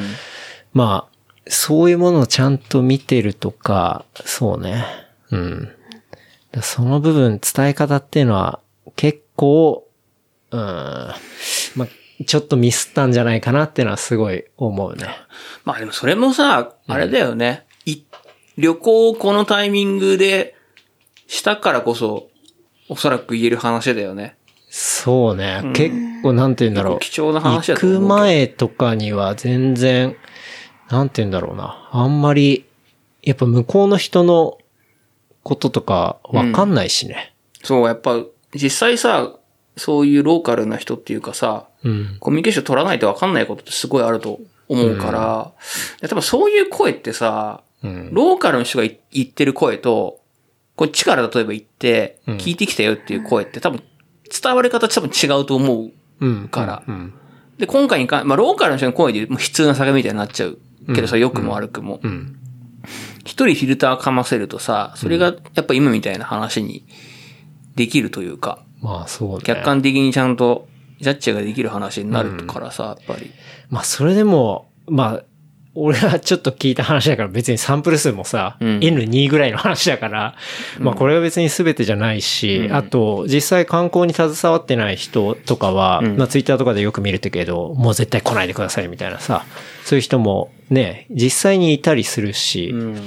でも、そういう関係ない人も観光業で成り立ってる人が行く、例えばお店だったりとかさ、うんまあ経済って全部繋がってるわけじゃん。そうだね。そう。だから、そういう目線で見て、じゃあ、どういう風に行ったらいいのかとか、うん。まあ当然、もう自粛要請出てたりすると、それは厳しいっていうのは絶対あるとは思うんだけど、ううんん。なかなかね、そう。だから島の中でもさ、基本的に、なんていうのあ、ここ、まあこういうお店は絶対行かないよねとか、まあこういう場所っていうのはまあ人いないよねっていうのはさ、もう俺らもう何回か行ってるから、うんまあわかるっていうのもあるし、だね、まあある意味本当に旅のスキルがめちゃくちゃ試されるっていうか、だからちゃんとどんだけ気を使えるかとか、なんまあか場そう所へいのうリこスとは、ペクトはね、うん何回か行かないと生まれないだろうしね、やそっうねぱりそこって。それはすごい感じたかな。うん。で今あれだね、そういう意味で言うとさ、やっぱり国内で旅行に行く多分、一番多分、ストレッチできる場所が沖縄とかなんのかなまあ、まあ海外行ってもそほぼ行けないでしょ、だって。海外は辛いよね。だって、行ったらだいたい2週2週間間。で戻ってきて2週間とかさ、基本的に原則としてはね、今やらなきゃいけないところは多いだろうし、うん。まあ、い無理やり行くことはできるかもしれないけど、うん。いや、まあ、勤め人は無理だよね。まあ、なかなかむずいよね。現実的な問題としては。俺もだって、それこそ心の自粛期間中にさ、ちょうどゴールデンウィーク中か、 うん。にさ、F1 のね、うん。オランダグランプリが初開催だったのよ。5月3日かなんかに。うん。で、チケットも売り切れてたんだけど、うん。もうこうメンタルブレイクしてたからさ、あれに。うん。チケット取ってて、はいあの航空券を、うんとりあえず。もう誰にも言わなかったんだけど。うん。で、1週間ぐらいオランダ行ってさ、うん。遊んでようと思って。うん。それも行けなかったからね、やっぱり。うん。一応払い戻しはちゃんとあったからよかったけど、はいはいはいまあね。こんなに海外行くんハードル上がっちゃったわ、みたいな。まあ、今は相当上がってるし、まあ実際問題、もうミニマムで1ヶ月必要だからね。まあ原則的にはね。前後入れたまあらそこをぶち切る人もいるかもしれないけ ど。まあそれはね。よく知ってる方が ね。すうんごいよねあるけど、うんまあそこはさすがにちょっとできないなと思うけど。うん。まあ、勤め人だとね、ちょっとやっぱきついね。そうね。不足の事態というかさ、会社への責任っていうのがあるからね。そうね。いや、でも行っていろいろ考え、まあ場所的にはやっぱ最高だったけどね。本当に、うんまあ天気も良かったし、うんまあ海も綺麗で、うん。さっきもね、買ってきたマンゴー食って。あれうまかったね。うんすっごい美味しかった。あれびっくりしちゃった、俺。そうね。マンゴーってさ、あんま食べないけど、なんか食べてもさ、なんかそのマンゴーアイスクリームとかさ、なんかマンゴーフレーバーのものだけどさ、マンゴーって美味しいね。まあそうね。うんあれちゃんと打ってたやつでね。うん。すっげえ美味しかった、あれ。そうなんだよね。甘みが、ね。どうしよう、甘みそんな笑って。美味しかったな。美味しかったおね。まみさんどうなん行って思ったことっていうか、率直に。うん。聞きたいね。うんそれは。いやー、どうだろうね。急に黙ってるけど。急に黙っちゃったな。思うことがいっぱいいっぱいあったってことうん、まあ行くのも行かない方がいいかなとはもちろん思ってるし、だし。う。うんん。まあそうだよの、ねね、相手がソーシャルにあげるかどうかに対しても、うん。それを言って、ちょっと口論になったりもしたし。そうね。うん。いやなんか私空港着いた時に、うんそのまあ今回ジェットスターで行ったから LCC のその第3ターミナルだったんだけど、おーそこにこう上りみたいのがあって、うんあの、あそこってさ、春秋航空とあとは、えっ、と、まあ何社かあるじゃないそうだねうんで、まあ、ジェットスターもあって、4社ぐらいのロゴがあって、その上に、こう、みんなで頑張ろうみたいな、なんかそういう登りがあって、うんんお、いいなと思って。うんで、それを、まあ、上げようとしたら、おまみさんが、ちょっとソーシャルワンみたいな、っていう感じにね。あれ難しい問題だね。 そこは確かに。うん。エアラインとかさ、会社、そういうところに関して言うと言ってほしいし、うん。その、リスクを低く見積もるっていう言い方がいいかわかんないけど、うん。まあ使ってほしいわけ。だからさ、やっぱ上げてほしいんだろうしう、ん。だけどそう、あのね、ソーシャルに上げる上げない問題とかもめちゃくちゃ考えたねだってさ、今回行ったのって、うんじゃあさっきも言ったけど前提として、んえっと、東京からの受け入れ別に、あの、制限してうんません。で、えっと、4連休はどっか行くなみたいな話あったじゃん。今回、えっと、その平日で行ってます。で、えっと、当然リモートもやってる。で、6人以上の読み会ももう2週間どころか何ヶ月もやってない。っていうのを、まあ当然マスクつけてるし、みたいな。諸条件クリアしてるってことだよね。あの、そう、素人ならではのね。うんまあクリアしてるんだけど、それを出すとう、ん。なんか、来そうだな、みたいな。その、自粛警察がね、とか、そうそう。なんかね、そういうことを思っちゃうような雰囲気。これはもう世の中の話だと思うんだけど。そうだね。それはね、なかなか、まあそれも当然そっちの面もわかるんだけど、これ、でもなん怒かっ、たじゃん。そうだから、俺はだって全で然も、うん。自分だけあげるならいいけど、だって、おのずと私をブッシュアップして開けるわけじゃん。で、で別に20人とか30人のフォロワー数だったらいいけど、個人的なものだったらいいけど、すごい何万人も、なんか何千人もいるようなところで、自分があげられるっていうリスキも、リスクも、考えて欲しかったってこと。別に、なるほどねそれが悪いって言ってるんじゃなくて、一言、そうだけどいいかなって言ってくれるとかさ、一言。はい。そういう優しさが欲しかったってだけ。優しさっていうあーまあか、は配慮そうだねうん。はちょっと思っただけかな。まあ確かにレプリカント FM 自体もリスナー数がね、うん。多いしね。だから結局リスナー数多いってことはさ、ソーシャルアカウントのフォロワー数もそれなりにね、全部じゃないかもしれまなあい。そうねそれはインスタでやろうとしてたからね。うん。それだけまあでもそれ以降はまあそんな、そんな言っても仕方ないから、まあ楽しみ、ね、個人的にた、それは任せるから、個人的に楽しもうっていう風になって、んあれだけど。難しいね、でもその辺の問題というかさ。そう。だからどこまでが許容されてどこまでがダメかとかさ、明確な線引きもないじゃん、こういう話って。うもう本当にモラルに委ねるというかさ、そうなんだよね。そのモラルも人によって違うしさ。そう、それぞれの人は基準あるし、だからそこのね、そう、そこの線引きが、今、もう本当個人個人とか、あとは行政行政に委ねられてるのが、マジで厳しい状況だなと思ったね。行政ってなんだよってなるもんね。そう,、だからそういうの作るのが仕事なんじゃないのと思いながら、本当にリスクをヘッジするんだったらやんない方向に全部振っちゃうかもしれないけど、そそううそうしちゃうとまた苦しむ人も出てくるしね。うん。うん。ほんとね、なかなか両手放しで、こう、移動が難しい。まあ、難しいね時代というか。しかもね、東京だけは GoTo キャンペーン除外だし、ね。そうそうそう。そうだよ。うん。まあ、これも完全に自腹だからね、全然。まあ、それはいいんだけ どさ。いや、本当ようん。いいんだけどさ、でそもう、東京だけね、こうなっちゃってっていうのもあるけど、まあ、しゃあないね、そこはね。そうね。うん。目立つ場所だしね、東京は実際。うん。だからまあ、それ、まあ、人が多いからそうなってるってのもあるし、別に他のところもさ、うん。もう、まあ、言い方悪いけど、まあ、流行とかもさ、うんまあ、東京バーンってきて、その後、いろんなところに伝播していくわけじゃん。そうだねそれとあんま変わんないからさ。変わんないし、うん、まあなんか、あと、まあちょっとこれは余談だけどさ、東京アラートってあったじゃん、もう今やどっか行っちゃったけど。うんうん。あれ都庁とか赤くなんじゃん。赤くなるね。俺ほら家から都庁近いからさ、その、当時ランニング、あそこランニングコースなの俺。はいはい。最近ちょっと暑いから走ってないけど、うん。最初のさ、東京アラートの時さ、ん あのさ、都庁の人めちゃくちゃ人いたからね。あ、そうなん。あれ写真撮りに来て さ、意味ない。しかも県外ナンバー全部、埼玉と か、千葉とかの、あのそうなんだシャコタンの車とかすげえ止まってさ、いたの意味なよ。いね。やばい、意味ないね。全く意味ねえと思ってさ、すごいね。やべえ真っ赤だよとかっつって さ、みんなで海写真撮ってんね。意味ないよね。やばいね。しかもあれだよ、夜中の、うん。それ1時とかだ よ。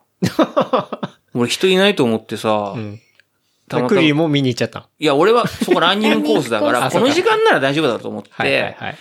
普段本当に人いないのよ、その辺っうんうてん。うん深夜1時ぐらいになうんる。タクシー待ちぐ、タクシーが止まってるまぐあらいい。ないよねう。んあそこは。で、もともと人いないからさ、都庁の周りって、うん走ってた時にうさん、めちゃくちゃいるんだよ、そこに。千葉県だ。まあ東京のなんか、ナンバーの人もいたけどさ、うんうんでもなんかそういうの見に来てる人いるなと思って。まあこれ逆効果だなと思って逆に。うん。うん。確かにそういうね。のあったね。うんふと思い出したけど今。いやー、旅行ね。うん。まあ、俺の中ではやっぱちゃんと、まあ、配慮してっていうところかな。それが、みんなそういう感じになると、まあ、変に、なんだろうな。そこの人たちを完全に終わらすわけではなく、うん。くんじゃないかなとか思うんだよね。だからさ、旅行とかもそうだけどさ、やっぱり、このコロナのさ、うん中でさ、いろんな文化がさ、やっぱりうん。変わっていってるよね。そうね。なんだってさ、それこそさ、今なんかさ、うん。夏フェスシーズンじゃん普通に言えはいば、はいはいうん。フフジジロロッック。ク、サマあ持っちゃソったねニーとか、まあいろいろあるじゃん。うん。全部ないじゃないね。ん。ねだから。あれはもうさ、フェスとかってだって人が集まってなんぼ密のものんだ象からさ徴だからね、あうんんなの。あれは、そうだ。フォームを何かしら変えないとって話だよね。難しいよだかねら。そういうさ、もう、このまま、まあ、どう、ワクチンができるとかわかん、どうなるかわかんないけど、この先。集まることがもうさ、無理だもんね、今の状況で言うと。そうね。な、理だねまあ、なかなか難しいね。集まるにしても、まあ、それなりにみんな、ちゃんとじゃあ、マスクつけましょうとか、デ何ィしスましょタンうとか。ス取りましょうとかってうんことになるじゃん。だから、今まで当たり前のようにさ、じゃあアーティストライブ行ったりとかさ、多分映画館とかでも多分そうだと思うんだけど、映画館は一席空けてそうだっねていう感じになってるし、まあ、ギリギリそれ、まあ、例えば舞台とかも多分そんな感じなんだろうとは思うけど、いわゆるもう、満員でいることっていうのがさ、うん。多分、すごい、ぜ、贅沢って言い方がいいかわかんないけど、うん。もしかすると全時代的な文化にね、そうね。ななっていくのかなる可能性あるよね。そう。うん。 そんな中ね、今一番意味嫌われてる満員電車だけが残るっていうそうね。皮肉。そこの満員だけは残るんだっていう残ね。るんだっていうさ、なかなか、最近はもう、ここ何ヶ月か乗ってないから、わかんないけど。うん。そうだね。でも本当にそういう集まるっていうことがもう、なくなったよね。そうね。うん。まあ、変わってきてるよね。逆にそのオンラインでさ、じゃあミーティングとかはさ、全部代替できるねとかっていうので、良くなった側面もあるのかもしれないけど。そうね。仕事に関しては確か俺に、あんまりね、この感じでネガティブに触れてることってのは、正直、うん最初の頃はやりにくさとかあったけど、今はなくて。慣れの問題だよねまあむしろう。うんん。まあ良くなってるなってのは思うかんな。そう。それはなんか俺も結構思ううん。けど、なんか普通のオフの時間っていうかさ、うん。みんなでわーっと集まってなんかやりましょうみたいなのとかっていうのがもう本当にできなくなってるうん。そうね。から。まあでもそんな中で言ったら、フェスで行くと、トゥモローランドがね。まあトゥモローランドって EDM の、まオラあ、ンダベルギーベルギーかな。なんかヨーロッパなんだよね。の、まあ、EDM のどでかいフェスが、この間、バーチャルフェスっていうのをやってて、うん。お金取るちゃんと。お金取るね、一人20ユーロぐらいだったかな。だね。で、結果的に、しかもね、それすごいんだよね。制作期間が3ヶ月。で、まあ、世界中から DJ が参加。で、まあ、その、ちゃんとスタジオで、うん。かなりでかいスタジオ。 4つぐらいかな。うん世界4カ所のスタジオで収録して、それにこう CG で舞台とか、お客さんとか作って、もう、ほぼオール CG のね、こう、ストリーミングをしとたいりうだかかさら目で楽しむみたいな感じなのか。そうそうそうそう。そうそうそう。それを、その20ユーロ、まあ、チケット買った人が見れるみたいなのをやっうんうんいやすごいねて、視聴者数が100万人以上だったっていうね。すごい。そうそうも。ともとトゥモローランドは結構大きいフェスだもんね。うんそもそもが。そうね。まあ、それでも100万人はいない行か、からなね。いから、だから延べの来場者数で言ったら超えるんだよね、オンラインの方がそうだねやっぱりねうんそれ超えたら、まあ、収益化するし、いいのか。そオうンラインとしては成功なのか。今、ざっと計算されてんのが、チケットの売り上げだけで25億から40億っていうふうに言われてて、これは大成功なんじゃないですかっていう。まあ制作費とかもろもろ考えてねそうねどんだけ利益残るかっていうのがあるかもしれないけど。なんかまあ相当 CG がすごかったから、数十のレンダリングマシンで4週間ぐらいかけてレンダリングしたすとか。ごいよね。そう。まあ制作期間も3ヶ月だしとか、うんまあかなり気合入ったうん本気のバーチャルフェスみたいなのをやってて、これ割とね、ちょっと界隈では注目されてたりはね、そうだねしたけどね。まあそういうやり方があるんだっていうのはね。ね。なんかさ、行ったらさ、DJ 以外、DJ がね、音鳴らし、うん周り CG の人観客なわけじゃん。俺もちょっと見たけどさ、あれでね、ちゃんと20ユーロ払って100万、そういう人が100万人いるって、あ、そうなんだって思っただけど、から見ね。てる人がどこで見てんのかなみたいなのは、確かにね、ちょっと気になったけどうん、ね。うん、うん。何人か集まってみるかってこととか、、そうあ、ー 1ID 買って、みんなでその場で見てるとあか、ーさ、家で一人で見ててもさ、そうそうそう。 悲しいか。いや、結局さっきの話じゃないけど、集まることに対してはイベントっていうそうのね意義意味ってどっかにあったりするじゃうんん。うんみんなどうやって見てんのかなって、確かすに、ね。ごい気になったけどそう。ね。視聴形態はどうだったんだろうっていうのは知りたいよね。そう。だってフェスとか行ったらさ、やっぱり、大きいスピーカーでバーンと鳴ってるところを聞きたいからっていうところで。やっぱね音圧が大事ですから、音ね。圧が大事じゃん。はいってことは、こういうスマホとかのさ、うんとこで見てたとてさ、 イヤホンで聞いてたとて、それはそんなに別にいいやってなるじゃん。っうん確か。うんうんに。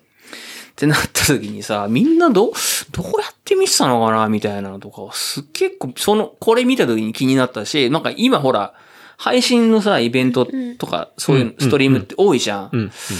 やっぱ気になるよね。そうね。そこって、うんみんなどうやって見てんのかなみたどういやなっ。て楽しむのかっていうね。うん。普通にじゃあスマホで見てますとか、絵本聞いてますってなったら、今度、その音圧とかに対して、まあ普通のクラブクラブとか行って聞くことの、うん。うん。にそんなに重視してないじゃないけれども、うんっていうのがあるじゃん。っうん。てことはみんな何を求めてクラブにしたのかなみたいなのがさ、うん。うん。なんか、そうね。いろいろ考えちゃったけどね。チュモローランドの俺見た時に。うんでも一人でもともと、なんかフェスとかでこう、いちいち誰かと行くとか、とか、うんそういうことを、なんかあんまり好んでなかった人とかは良かったかもだよね。まあ、クラブもそうだ一定数いるし。しね、やっぱそういう人そうってね。ねまあ、割とストイックな肌、ずーっとねあの人たちだと思うけどね。戻ってる人とかは多分そういう感じなんだろうけど、でもなんかやっぱりそういう、ある程度設備投資もさ、うんやっぱした上で見たいなとかとは、そうね。こういうのを見るたびに思う。うん。確かにね。ううん。ん。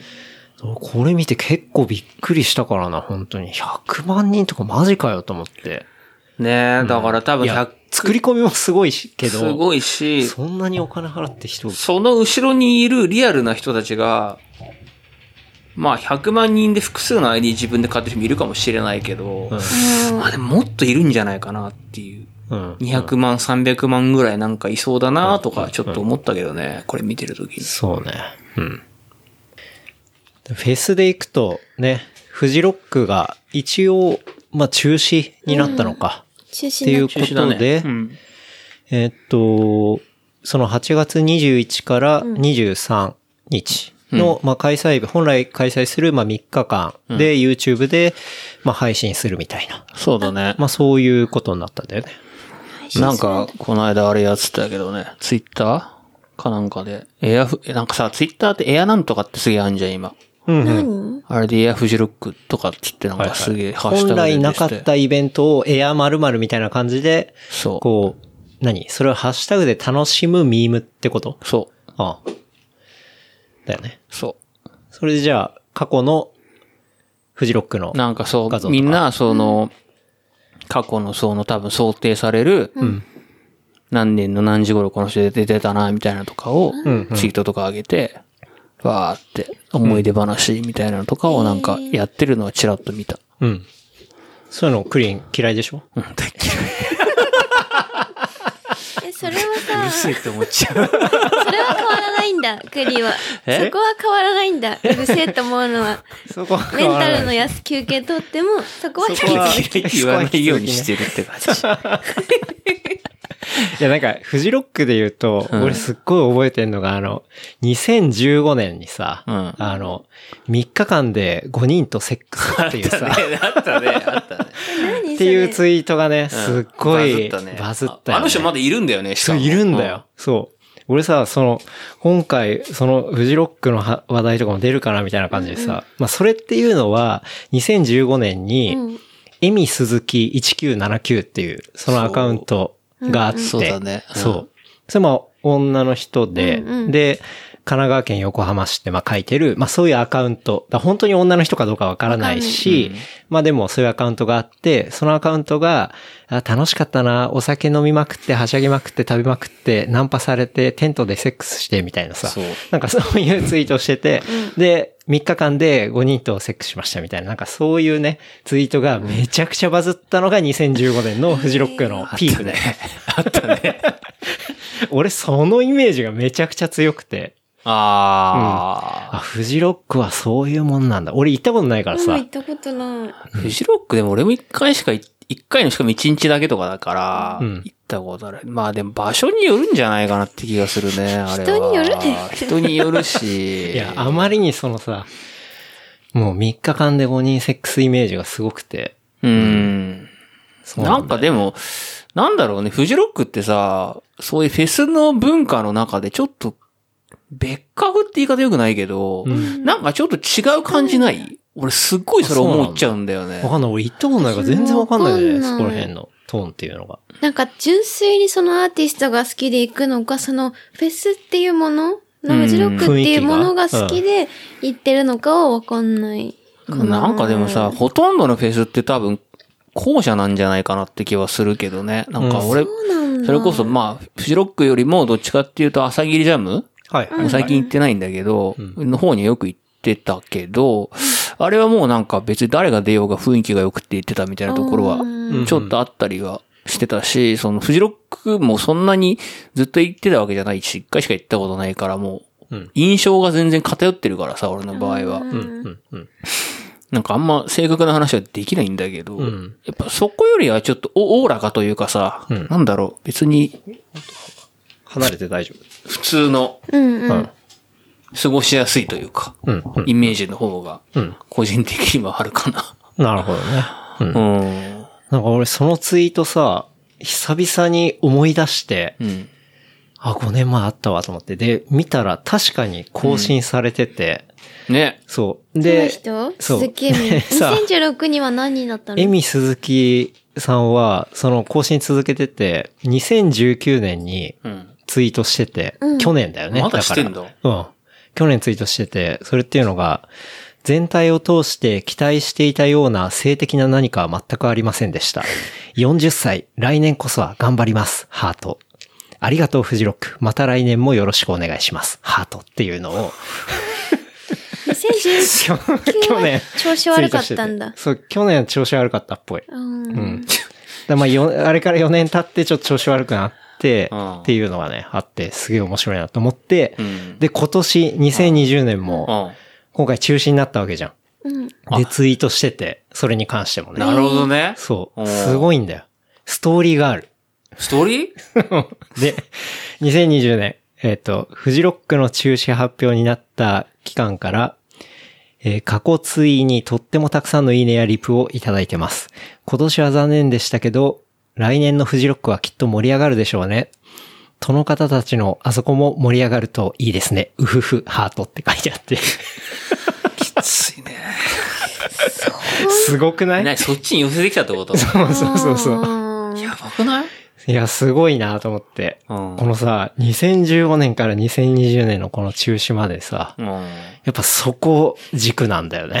ん。ぶれないという言い方がいいそのうだか。ね。うん。だからそこを重視でフェスに対してそこを求めてたってことね。そ彼うね女、彼うん女か彼かわかこらのないけど。エミ鈴木さんはね。うん。未だにそれを求めに行ってるってことなのかな。そうね。だから来年とか、やっぱ一旦ね、こう中止になっちゃったから、さらに頑張るんじゃないのかな、みたいなね、ことを思ったけどねコ。メントしづらいよね。これ確かにね。いや、なんかさ、その、8月末のさ、うん。その、オンラインのうん配信とかって、うんなんかサプライズも用意してるってことなんだけど、これサプライズでエミ鈴木来るんじゃないかっていうね。やばいね。それフックアップしたらスマッシュもね、そうすそうごいそようね。すごいと思うんだけど、ね。そういうインターネットの片隅の ね、フェロックムーブメントフックアップするっていうさ。エミ鈴木来たーってなるじゃん、やっぱ。一部はもう大盛り上がると思うよ。そうそうそう本当に。昔相手した人とか。そうそうそう。でもあれなのかな向こうではそういうことは言わずに、ステルスで、やっぱりしてんのかねそううんね、エミ鈴木さんは。なんか、その2015年だとやっぱナンパされてみたいなうん。ことを書いてたからね。やっぱ、なんかその偶然の出会いをやっぱしたいですかね。やっね。 やりたいだけじゃなくて。ぱでもさ、やりたいだけだったらさ、だって私こういう格好してるよとか言えばいいじゃん。格好とか、エミ鈴木さんですかとかって声かけてもらうの待ってくいや、でもソウルではないんじゃないだから普通の本当にそういうの知らずに来たい人とってことなのかな。そうなんじゃない、そうだよね。だけど大体みんな酔っ払ってるし、なんかこう、そういうなんかこう、開放的になってるから、うんすぐやれちゃうってことをエミさんは言いたかったじゃないすごそういエね。ミ鈴木は。 うん。だから逆にそれで、あの、女性たちで行く人も気をつけてねってことを言ってんのかも よ。ものすごいハイブローな文脈だね、だそれし、 そう、そういうふうな軽率な組み方取はるのむずねい。。できるけど、いや、やれるわよ。ただ、うんその、そういうことを意図してない方も、んそれでレイプされたとしても、あだ、こうだ言いませんよってことを言ってんのか本当に。 も。もしかそしんたなら。教育的な要素ああっでたあフジロックがでも確かに場所は広いからね。他のフェスとかと比べたらさ、やっぱうんり専有面積は広いじゃん。うん。あ広いじゃんそうなのだって大きいステージいっぱいあるしだって行ったことないものね。だってさ、別に例えばじゃあ、サマソニなんかってさ、うんもうその都市型フェスだからキャンプサイトなんかないわけじゃん。千葉、うん、うん、うん。そうね。球場サとママソニカのリメッね。セとっていうところだし、朝霧ジャムなんかキャンプ場でさ、ちょっと離れたとこ2ステージがあって、うんキャンプサイトはあるけど、そんな離れてないわけよ。うんあ、そう簡単に言うと。開放感があるのね、すごく。うん、開放感もあるし、多分、てキャンプしてる人も多いんだろうし、うん。外泊まる人も多い、まあ多分来場者も多分すごい多いんだろうし、はい、はい、いはいろんな条件的にはそういうことしやすいんじゃないもしかすると。可能性の問題か。可能性が高い来場者数も多ければさ、キャンプで泊まる人も多ければさ、いろんな、全部が多分スケールが大きいからさ、あ多分そういうスケール大きいこと言っちゃうんだと思う よ。なるほどね。いや、もう本当ね、俺もこのエミ鈴木さんによって、俺もだいぶフジロックのイメージが歪んでるか らさ。まあでもフジロックってやっぱりずっと行ってる人ってもう本当に大好きな人だそろううだね。よね。そうなの。うんもうもう別本に。当に聖地巡礼という聖地か、だしまあね。だってあれでしょ前夜祭が大晦日で、当日0時変わったら明けましておめでとうとかいう人っているもんね。おー、そういう感じなんだ。だいぶきついなって俺は思ってるんだけど、ずーっと。本当に嫌なんだけど俺は。うん、俺も。本当に嫌なんだそれったうらんだってさ、正月だ、ほん時間軸がもうそこで動いてるから、みんな、すべてはフジロックのためにもうあなるほどねはいはいはいんなるほど。中国の人が、あの、ね春節旧正そうそ月、うそう春節があるっていうのと同じく、フジロック民はそこが元旦になるって感じなんだ。そう。まあ、いろんなね、価値観がある から、そこは。人混み苦手だしなうん。まあでも、なんだろう、そういうさ、うん。ものすごく強い生きがいみたいなものがある人っていうのはいいよね、それはれでね。まあそうね。それ今は。回のことでそういう人もそれがなくなってすごくダメージがあった。まあそれは悲しいよねそ。う悲しいと思う。うん。そう。中止になってもさ、俺はそんな嫌だけど、好きじゃないけど、ざざめるとも思わないし、変まあ、もう本当に。そう、ざま、心前には自思粛って自たかも。粛感を経てそね、う浄化した心ではもうそういうのを否そう前定のしない国とだいうっかたら、ざまみろよと思ってたかもしれ思ってたかもしれない。ない。で今はもう思わないですよ。今は僕もう、だっ全くて思わない自粛を得たから。みんな好きなものは違うん だかうん。いや、おっしゃる通りです。クリリンの顔、無だからね。おっしゃら。そういうること通り。言うなよ。全然心から言ってないいや、で感もじ本する当けだどよ。。でもこれはでも本本いや、当にでも大丈本夫。当っぽいよ。雰囲気が。みんな好きなもの違うからさ。そりゃそうだ好きなよ。人こよいいくね。ない俺は好きじゃないけど。そうんそれだけ言っとく。それは言いたいそよれだね。け言っとく。よかった。そこがいいんだよな、でもクリリンは。うん。いやまあね、あの、聞く人が聞いたらすごいイラッとするかもしんないけど、そうそれれでとも思うけどね。うまあでも、し俺は人のそれぞれですから。んいや、だからこの話を俺さっきもうずっとケンタロウに言ってるけど、本当に池尻ハイキングクラブしてほしい、俺は。え、そ何の、何マーシーさうん。んは、何フジロックかなり好きっていうことわかんない。そ言うってるかどうかはわんかんないんだけど、それこそあれですよ。池尻にある、グッドピープルグッドコーヒーで、ない。はい、はい、はい。多分お互いに、俺多分そんな自己紹介、その、マーシーさんだっけ、うんしてないんだよ、おそらく。うん、うん。だけど、よく来てるっていうのは知ってたし、知ってるし、うん、うん。俺もまあ、最近全然行ってないけど、い行ってた時に、そんな話をしたことがあるのよ。はい、はい、はい。ともしくん自体がもうそもそもそういうめんどくさい話大好きな人だからさ、もう超話長いから、あの人。ね、愛を込めて言うけど、この話は。でも、フジロックもあの人、自転車で行ってんだよ、昔。マジで自走で。すごい、しかも自走で行ってさう、ん正面玄関で入らず帰ってるからな、あの人。何がしたいだんかだら、よ。そういう人がともしくんなの、本当に。そういうめんどくさいことするのが。 でもいいね。やば。運動になるね。怖っ。でも、まあ、そういうことやってて、うんで、うんなんかそういうフェスの話になった時に、うん。たまたま3人だったの、その時。はいはいで、なんかその、フェスエリートっていう単語を使って、フジロックにいるのはフェスエリートだからみたいなことなんか話したよ。3、4年ぐらい前だけ ど。俺、それすげえ覚えてるその話。フェスエリート。そう。まあ、あそやこばにいね行く。のエリートだからね、みたいな。で、俺もそれすげえわかる、それはなんか。それフェスエリートって、褒めてないでしょ。いや、だどっちかわかんない。だからそれで言うと。どっちかわかんないけ ど、その時すは、ごいなな、んそかれ。もう、うんともしくんもともしくんでさ、その、まあ、ともしくんっていう人がいるの。そう、グッドピープルグッドコーヒーっていう池尻そうにあ背が背がるコーヒーの大きい人がいて、まあ、話をもう、俺と同じぐらいめんどくさくて長い人がいるんだ よ。その人がなんかすごい、もう最近フジロックかどうかだ、みたいなこと言ってた時に言ってた。ええもうすっごい覚えてる、俺は。はいうんなるほどで、言ね。ってるかもしんないし、んわかんない、正直言ってるかどうかは。ちょっとじゃあ、マーシーさんにも、そのフジロックエリートの話、あフェスエリーフェトスエリートうかん。フェスエリートの話聞かないとね。聞いてほしい、俺。その定義というか。うん俺すげえ強烈に覚えてんだよ、その時の話を。でそのごめんな時さい、はそ、の話はちょっとできないっすねって言われるかもしれないけど。ちょっとポジティブな感じでの話じゃなかったのを覚えて る。いいじゃん。余計ウケ るわ。しかもシラフだよ。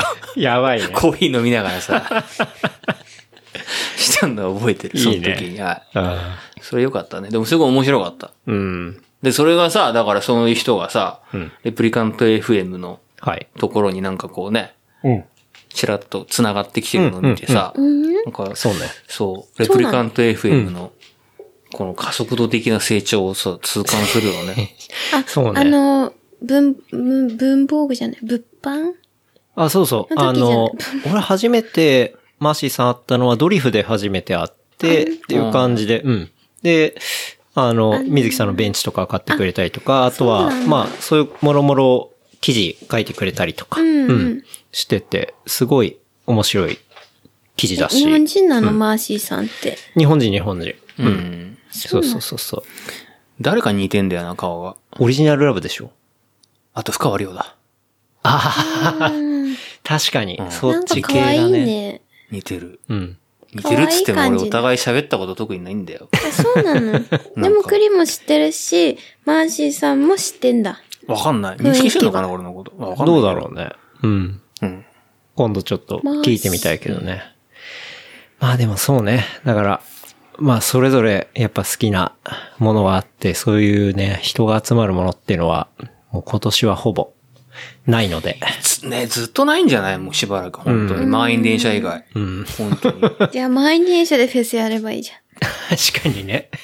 もう今、広告もさ、あんま入ってないの感じるでしょ全。然入って、今日もだってださ、よね電車乗ってきたけど、もう自社工ばっかだよね、本当に。ほんとね、ひどいよね。ひどい。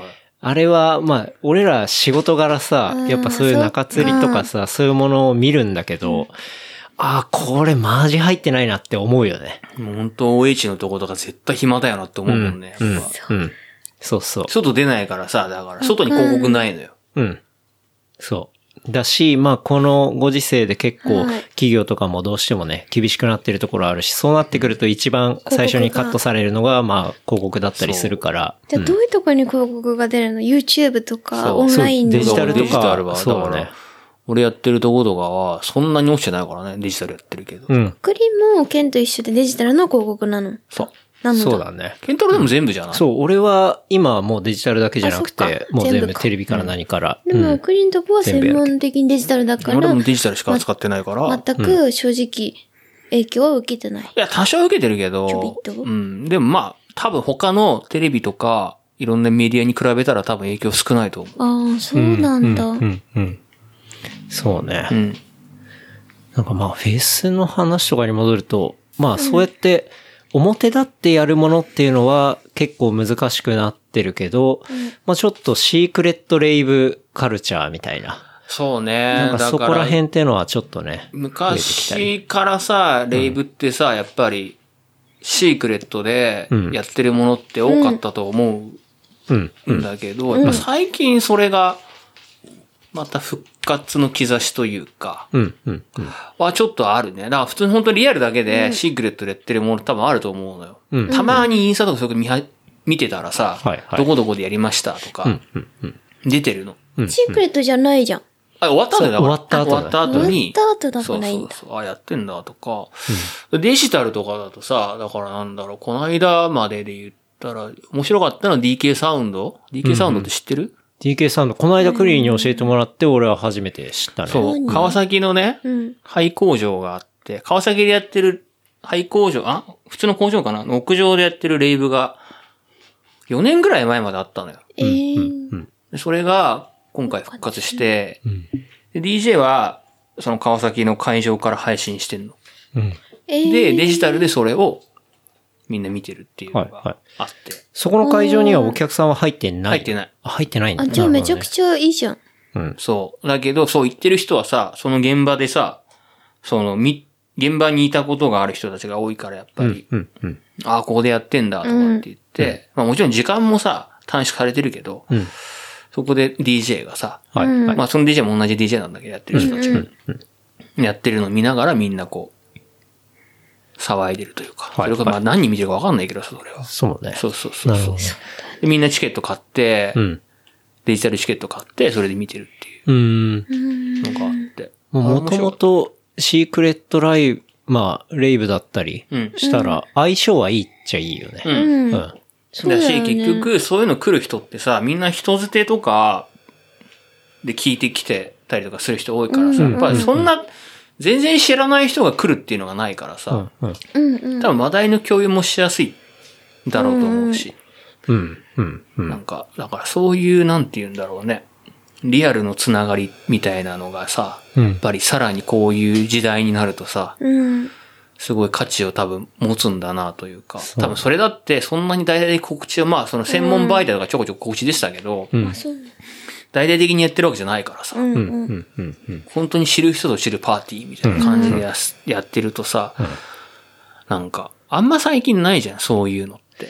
そうね。掘らなきゃ知らないみたいなのってうんそんなにないじゃん。そうね。確かに。確かに。大体ネットでみんなさ、情報し知りたがるからさ、んで知れちゃうじゃん。はい。はい。だから、なんかそういうのではすごい、収益的にはどうかわかんないけど、ん見てて、俺もそれ見てたけど、うん。うん僕なんか良かったなと。うん。うん。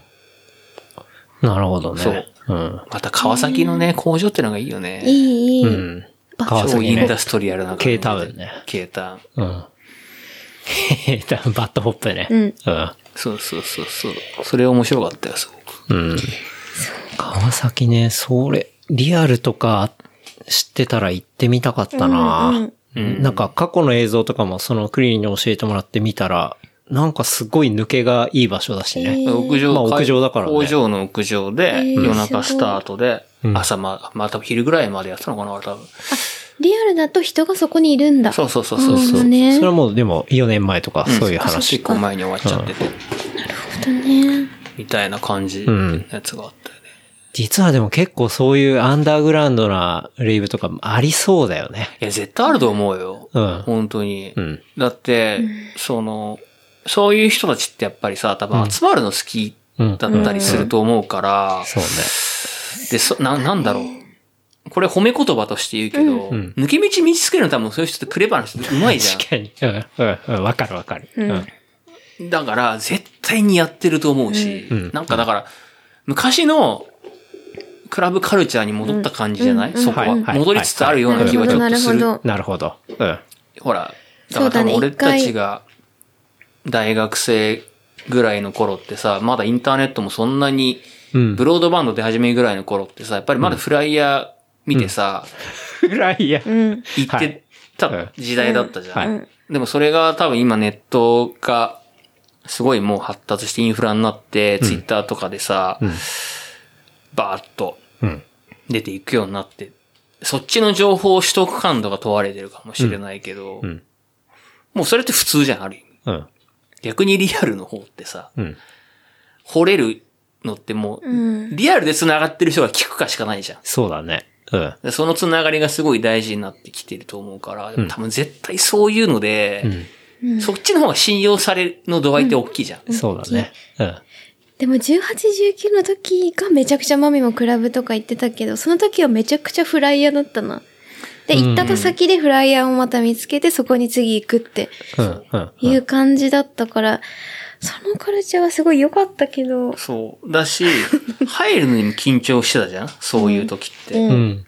なんか、別に何にも悪いもの持ってるわけでもさ、うんなかったりするけどさ、確かにな、緊張感はあそうったよね。なんか、それを、ノスタルジーと捉えちゃったらそれまでなんだけど、うんでもそうやって入っていったから、なんか、パーティーが楽しかったりとかさ、うっうんん。うん。ていうのがあったりはしてたと思うけど、多分、多分最近それがあるのかわかんないけど、俺もだいぶ行かなくなって久しいから。私もクラブは行ってないな、最近。うんでもどうなん、どうなんだろう、多分。ねえ、わかんない。どうなってんでだろもう。今さ、やっぱ会員制のそういうバーとかラウンジが増えてるからね、そういう。あ、そうなんだ。ううんーん。なんか、いくつか、そえ、れこ何そ。しに行くのあ、だからで、ほんとそういうとこでパーティーやってんのよ。うん。会員がいうんうんと一緒に行かないと入れないよとか。はいはいはいはい。マスクしないでえ、ま、まあ、マスク、まあそう ね。除菌もしないでこの間もなんかまたそういうバーみたいなのできてたからね。う不ーん。眠喫茶ライオンだっけななんかそんな名前の。何喫茶えへなんとか喫茶ライオンつって道玄坂のとこにできたのよ。え。それも会員制で。会員。員制。おう昨日かなんかモンキータイマー。モンキータイマーズしてるでしょあ、わかるわかたる。けくんと。うんモンキータイマーズそこでパーティーやってて。へえ。それこそあれですよ。野村くん一とか。はあはあはああのマイルドバンチのクルーがやってたりとか。へえ。だからもうそういう風にまだなってくんじゃないかなって気がするよね。え、それは何も対策せず普通にパーティーって感じなのかなああ、でも多分結構人の入れ入りを制限ししてたはず。見見てたらうん。インスタとかでちょこちょこ見てたけど、まあ中行ってないからどうなってるかわかんないけど、うん。でもそうやってやっぱり人の入りを制限するうん。カルチャーって最近なかったと思うから、確かにね。うん。だから結構、逆に、その、元々のクラブカルチャーのノリにちょっと戻るみたいなそうそうそう。そうもっと深くまたアンダーグラウンドにもうん潜っていくみたいなう。まい。戻っていくのが、なんか俺は結構それはそれでたまた面白ういん、なんなかもぁ、ね。んおもしそうなってるならすごく楽しそうだなっていうのは、うん。最近またその見てて思ったりはするね。確かにね。ううん。まあそれこそね、人混み嫌いだから。マミも人混み嫌いだな。はいはいはい。そうね。俺もクリリンに誘われて、いろいろね。まあなんだろう。最初の会社の頃とかいろいろ連れてってもらったりしたし。 いやだからそう。うんああ、まあちょっと昔話になって、これをここでしていいのか分かんないんだけど、いいのこの話をして。いじゃないや、そんなしなくてもいいあ、やとじ ゃあや思めうとこだうか。けどうんやめとくやめとく。 平和のためにやめとくよ。こえ、どんなクラブに行ってたのれえ、でもあれだよ、イエローとかだよ。当時そね。うね。家あとでも、って何なんだろう、クリリン自体が、あの、クリリン自体も DJ するじゃんえそれでそうなのさ、すごい、俺もま3日来たよな。俺のパーティあ、あ、そうだよほら。一回行ったじゃんー。。コアラで来てたよね、なんか。え、クリのパーティーうにん、多分、おまみ初対面俺それだと覚えてるもん、俺。そうそうそうそう。行った行った。え、コーラおまみは覚えてい。ないっていう、覚えてない。覚えてるかも。本で当もコーラマミめっちゃ通ってたんだよ、昔。あ、そうなんだコーラで、そうそう。コアラあれなんで栗がいたんだろなんで 栗が、俺がやってたからね、 DJ 俺がでやってたかからう。ら。そうならね。の大学の友達たちとやったパーティーにケンタロウ来てくれて、そうそうそうそう。私もいた。いた。いたいた俺初対面そこだもんだって、お前と。うん。うっさ、じゃあ、ギ本当だよャルだったんじゃない若くて。 あ、でもストリ栗ーもト、覚えてないス。トリートっぽかったね、おまみはね。金今、髪今もストリート感出てるけどね。金髪だったんうん。 金髪じゃなかったと思う。金髪ではないね。そう。うん。うん。まあ、そういうね、こじんまりしたものっていうか。そうそう。やっぱちっちゃいとことかの方うがん、、それはわかる。なんか、居心地はいいよね。うん。うん。そうね。うん。大きいとこちょっと疲れるもん周りね。も。そうね。うん。前はオルガンバーとか、コアラとかに行ってた。うん昔、18、19、20の時は。。あとだから、だから、当時で言う、今のだから、ゼロ、青山のゼうロん、うん、うん、うん。の前のループとかね。うん俺ループってすごいやってたからね、当時は。あ栗って UJ だったのちょっと待って。 あなた来てたんだよ。その時俺やってる時。 DJ クリリンだからね。ブじゃね部えわ。じゃねえよ。そのままじゃん。そうだよ。俺あのアカウント名それなんだもん。そもうとそうもとそっからなんだもんね。もともとえそっか栗はら。なんで DJ やめたのうんなんか疲れちゃっ疲れちゃう。た。でも最近ちょっとまたやりたいなとはと思うけどね、うんたまにだっ。てクリリンの前の家とか行ったら、ほんとレコードいっぱいあって。栗もレコードでやってたのいや、そう当時はそうだもん。でも今はもう全部手放しちゃったから、あ、そうなんでだ。もまうあ、あともう、ハウスとかっていうよりももうちょっと緩いのでさ、うんハウスの方だったそのうそう、ね。ハウス。やるんだったらいいかなとかって思ってて。うん。ハウスの数だったら存じ上げませんでしたわ。うん。すごい覚えてるもん。クリーンのその当時の家行って、まあ DJ いろいろまあ曲かけながら、まあそれ一通り聞いたら、あ飽のきた、なっねて。、 T90 のあのあー DVD を見て。そうだね、あったっていうね。。だうんからそれはあの、ピストの DVD なんだけど。年末だよね、あれそうそうそねう。そうそうなの。うんまあそういうこともあったりしたからね。初耳だわ。うん。びっおくりまみでもいたからね、その時。俺がやってる時。でお前そうやってもる初対面だったからね、まあねの時は。そうね。確かに。うん。まあそういうことはあったけど、もう十何年前っていう話だけどね。前の、はいそれは。今度家いたのは。栗と二人パーティーしようか な。オンライン。クリリン、DJ クリリンの次。俺はちょっ DJ と、をもう回ちょっと音源買う、それより時間ください。もうそうだね。じゃあ私はミックスするじ、練習する時間をください。そうなんだ、レコード手放しちゃったんだ。うんまああんま残ってないんだもうないね。じゃああれで PC でいいじゃないあそうそうそう。だからデータで、やろうかなと思って。それこそさ、あのー、チャックっているでしょうん。チャックと、まあ、チャックっていうのは、まあ、僕とクリーン、まあ、共通の知人で、もともとクリーンの大学のい時や、まあ DJ 仲間だね。あ DJ 仲間かでチャックうんそう、パイオニア DJ ってあるじゃん今名前変わっちゃったけど、うんそこの、に今勤めてるの。そうそうそうそ。そうで、まあ、DJ やってるし、っていうんでね。う。だからもう、あまあ、心の自粛期間中彼とは結構会ってて。うん、うんあ、。そうなのまあ家、ホームパーティーや彼よくやるからさ。うん、うん、うん。家行くと DJ よく一緒にうん。あ、そやうっなてのて、そう、楽しいな。やっぱ DJ 楽しいは楽しいからさ。楽しいうんまあやろうかなと思って。でも夜中にやるのが眠いから嫌なんじゃないん夜中にやって眠いのが嫌なんじゃないまあそれはあるね。もうだいぶ朝方というかさ、嫌だよ夜ね。寝ちゃうからね。 11時までには終わりたいよね。割と。 2時スタートとかもう辛いもんやねだ。つらい。もうそんな時間まで起きてないよ。うん。え、なんでさ、自粛してチャックには会ってたのあ、なんか連絡き来てて、あとなんかその、チャックともう一人、飲食のプロデューサーやってる女の子がいるのよ。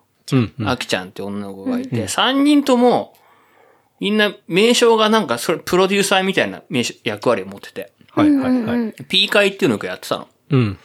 P 会。 P 会そう。プロデューサーの P で。 P ではいちょっとやめて。もう、もうでもね、3年ぐらいやってんの、もっとかな。スタートは5年前で。うん。ずっと、なんかその、あきちゃんが飲食のプロデューサーやってるから、うん。美味しい店いっぱい知ってるわけう。んうんうん。うん。で、リサーチ兼ねて行きたいところに、ほら、一人では行けないじゃん。だかそうね。らみんなで行こうって言って、ん2ヶ月とか3ヶ月とかに1回、うん。そういう彼女が行きたいお店をはい一緒に行って、はいはい美味しいものを食べるっていうのをうん。やってうんて、うんうん。で、大体二次会とかさ、うん。まあ、時々そのもう完全にそのシャックのフォームパーティーとかで、う。うんんうん。になったりするんだけど、でもそこでもお取り寄せもさ、アクションも美味しいものいっぱい知ってるから、全部あれにしてくれるわけ。こはいれこれがいい、はい発注しといてみたいな。はいはいで俺らがばそこはお金だけ出 して、なるほどね。それでやってっていうの中で、家行くと DJ さ、一緒にやってて。まあ、そそのアキちゃんもともとクラブで知り合った女の子だから、うん。みんなそういうの好きなわけ。うん。それで DJ とか、俺とチャックで二人でずっと一晩中やってるとか、はいはい一晩中ってはいうん。うん。昼間からずっとやってみたいなのがあったうんうんね。それ3、4回あったから。でいいねそれが唯一の、じゃあ、栗のうん自粛期間の癒しだったじゃん。うん、そうね。それはすごく癒しでした、ね。ありのままの栗で、でいられたの。うん。うん。まあね。いられたのっ て。いられたの。うん、まあ、呼ばれた時はね、行ってたけどね、そういうの。まあ自分から連絡しなかったみたいなところはちょっとあるね。自粛だから。うん。 DJ とかもね、結構、まあ、インスタライブだったり、うん。うん。ま YouTube あ、でね YouTube ライブだったり、そうだねす投ごげい、銭うん、とかってたん増えてはいるよね。そうだね。んだから結構、音楽の聴き方もやっぱそういうさ、うん。ので変わったよね、ちょうんっとで。うん。うんやっぱり。うん。そうね。うんんそういうリアルタイム、まあもともとほらドミューンとかさ、はい、はい、はい。あったけど、ちょっとドミューンってずっと聴いてるには結構辛い、うん激しめのが多かったりするじゃんうん、うん。でもオンラインとかでさ、結構緩いにやってくれたり、ひうんうん人とかのアーカイブとかさ、うんまあリアルタイムで言ったらそれ聞いたりするし、うん。 YouTube だとさ、登録者ちょっと増えてるとスーパーチャットって送れたりするじゃん。はいはいはい投げ銭に。そうあねれでちょっとサポートしてあげ、ししてあげるっていう言い方あれだけど、うんしてみたりまあできるからねそうそうそうそう。そういうのは結構やってたね。うん。うん。なるほどね。うん。まあでもその、なんだろうな。まあこのタイミングだからアンダーグラウンド、プラスデジタルみたいなものが結構出てきたりもひょっとしたらするかもしんないね。そうね。なんとなくでも、結構俺はあんま言っちゃいけないかもしれないけど、本当にリアルのそういうところをまた見つけたいなってのなはる思うけほどどねね。。うん。そうね。なんかね、そういう経験が昔の経験があるからだと思うんだけど、うん掘り当てられた時のさ、うん。あ、やべえ、このパーティーみたいな、あの感じっはいはいねてなんか、はい。また味わえたらね、うん。嬉しいなとかって思ったりするけどね、そうね。いいかわかんないけど、それが。うん。うん。でもそのクラブの要素で良くないのってキャバクラとかと一緒で換気もないし、うん。なんだろう。そうだね。その、基本的に、あんまりこう、密接するとかっていうところだから、うんうんそれがなしにして、屋外でうまくできたらいいのにね。そうだね。ああ、だかそうら、ねそれこそ、ね、屋外でレイブみたいな感じでパーティーを、でやっぱレイブなんじゃないっていう話であるよ、はね。ちょっと思う、俺正直、本当にそれは。だって、ある程度広いから、ソーシャルディスタンスも保てるし、うん。うん。だし、やっぱさ、レイブってさ、気持ちいいからね。うんで、いいの、そうなるのかなだからもう、フェスじゃなくて、レイブ。レイで、ブもう超アンダーグラウンド、レイブ。野外の。そう、だからまあ、もともとでも本当にさ、インディペンデントなレイブとかって、まあ、もともとそうだからね。そう、だし、ほん、なんか、なんだろう、ナチュラルにさ、ソーシャルディスタンスみんな保ってたりするからさ、うんうんうんそう思う。明け方とか、もう朝6時とか7時とかさ、日が昇ってくる時とかさ、パッとなんか、ふいわゆるフロアと言われるか、踊るところとか3人ぐらいしかいなかったりとうかん。さ、うん。うんうん。して、もうなんかアンビエントとかが流れてて、はいはいはい。みんな寝てるみたいな。はいそれぐらい緩いのがやっぱさ、やっぱあるといいよね。そうねんうんなんかそれって今飲食でみんな室内じゃなくてじゃあちょっと屋外でとか、テラスあるところでとか、うんで飲むのと別に変わらないよね。変わんないだねって。そうね何にも変わらないんだけど、響きがあんまり万人受けするわけじゃないだけで、響き問題あるね。 あるだ確かけ、にだけで、別にやってることは、じゃあ換気場所でうん、お酒飲んで、うんもしちょっと音楽聴いてっていうのは変わらないんだよね。うん。うん。そうだね。それがすごい、こう、いい意味に捉えられればいいんだけど。うん。でもそのなんだろう、集まるとかさ、人一個の場所に集まるっていうくくりになると、うん。ちょっとむ、まだやっぱり厳しいのかもね。そうね。だからこそ、もう、潜って潜って、潜って潜ってアンダーグラウンドに潜って、なんかそのレイブ、まあなんか復刻元年っていうか元、年そう。の可能性は結構ある、ね。原点回帰元年というかさ、うん。うん。それこそ本当にウェブリテラシー問われるよね。問われる。てか、まあ、ウェブリテラシーっていうか、やっぱもう、本当リアルつながりつじゃないながりか、まあでもどっちかだよね。リアルのつながりからそういう情報を仕入れてこれるか、うん本当にそういうハイブローな人たちをフォローしてて、うんうんそっから取れるかどっちかっていう。そうね。うん。そしたらまたクリーが落ち込んじゃうじゃ ん。なんで SNS 落ち込まねえわ。落ち込む SNS チェックしなきゃずっとダメなんだ から。いやでもそれも明確に何時にここっていう話じゃなくて、もうちゃんとその文脈が分かってるメッセージをそういう人は発信するわけだよあ。ーだからいいのあ、か。それであそこなんだなってのがみんななんとなく分かって、こう集まるみたいな。で、もうそこってのは野外だし、うんそれなりにあの人は離れてるし、みたいな。だけど楽しくて、チルな場所みたいな。うんでもそうするためにさ、SNS をけとか、つながりを大事にしなきゃいけないってことは、割とこう、普通に一人で孤高的に生きていけないわけじゃん。だかまらあそこそうねのバランスそうがね、また難しいとは思う。まあね。その、そソーシャル、その、うん。 SNS とか気持ち的なソーシャルがまた難しい話になってきそう。個人的にはそれあんまり得意じゃないから。うん。ちょっまとあだからやぱり嫌だなとは思うけどねどっちにしてもリアルのつながりっていうのがすごく、うんやっぱりまた大事になってくるんじゃない、うん今までってオンラインでのつながりである程度、そうだね。そう、代替できたところってあるわけじゃない、こういう今までの、ここまでの話って。だけど、結局オンラインのつながりが普通になっちゃって、んいもうそこのこ壁って越えられないじゃん。んある意味で言うと、こういう時勢もあるから。んそうなると、リアルでそ、それでもリアルで会いたいと思える人がいるかどうかとか、リアルで会ってもいいかなって信用できる人いるかどうかって、今度話になってくるじゃんうん。だから多分、そこのになってくるんじゃないまた。多分昔、だから本当に、逆転現象というかさ、うん。うん。うんインターネットとかオンラインが発達してさ、例えばズームとかいろんなツールが出てきてさ、はい、はい。超越はできてるけど、うん。やっぱり最後の一歩はリアルだよね、みたいな。うん。ところがすごく重みが、確かなんに。か増してきてるなって気がする。うん。確かに昔は公衆電話でも家電でも会おうって約束して会ってたんだもんね。そうそうそう。うんそれは思うね。いや、いいな。そういう、マジアンダーグラウンドのレイブとかちょっとやりたいな。だってさ、マジで気づく人しか気づかないような形で発信して、うんで、それが分かった人だうけ、ん。ちょっと来て、まあそれは別に、こう、密閉された箱じゃなくて、うん屋外でね全然アウトドアで、みたいな。そうなると、結局来てる人間もリファレンスが取れてるからさ、そうだね確かに。そうそうだね。なんか、なんかこういう話の時にさ、俺、たまそにれは、うんすることがあるんだけどさ、うん。オサマ・ビンラディンっているじゃん。はいはいはいあるいたじゃん。はいアルカイダの、うんあの人がなんでさ、10年以上捕まんなかったかっていうとさ、うん。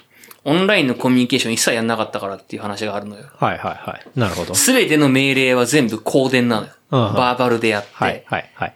で、何人もの人を介して、うん末端に届くっていうのうをんずーっとやってきたんだったの、人うんで、住むところも違う。はいで、全部それも公電で全てを伝えて る。はい。オンライン全く信用しなかったんだって。だからあんだけ逃げ切れたんだられって。たはあはあはあだから、情報を全部自分でコントロールして、うん。絞っていってたんだって、あの人って。うんうんあやっぱそういうのがさ、その時気づきにそんなことできるのかと思ったけどさ、うん。今こういう時代になるとさ、やっぱり、確かそうね。うん。そういうのってすごい大事なんだなって確かに逆ね。思うようん。だからそれをちょっとアップデートして、まあ今のツールにフィットさせていくと、なんかちょっと新しい面白いもの。ひょっとしたらもうあるのかもしれないし、うん。新しいものが作れるかもみたいなことはちょっと思うなんかね。早い人やってる気がするもんね。うんそういうクローズドのそうね。コミュニケーションみうたいん、う、なんうの。ん。そうね。あると思うよ。うん。開かれた場所では多分もうね、そんな価値ある情報は流れてない気がする。に。う。うんん。うん。うん。だって昔からそうじゃん。インターネットだって使われてない頃にはそこにすごいたくさんの情報が載ってたって言うけど、んうん。今って多分逆じゃん。そうね。インターネットに載ってる情報なんかもスパムだよとか言われるじゃん。まあだいぶゴミが増えたからね。そうそうそうそう、うんうんだからそうじゃないチャンネルをちゃんと選べる人とか、うんそういうルートを持ってる人っていうのはすごい、すそうねごいんじゃないかなって気がする。う。うんん。うん。思うね。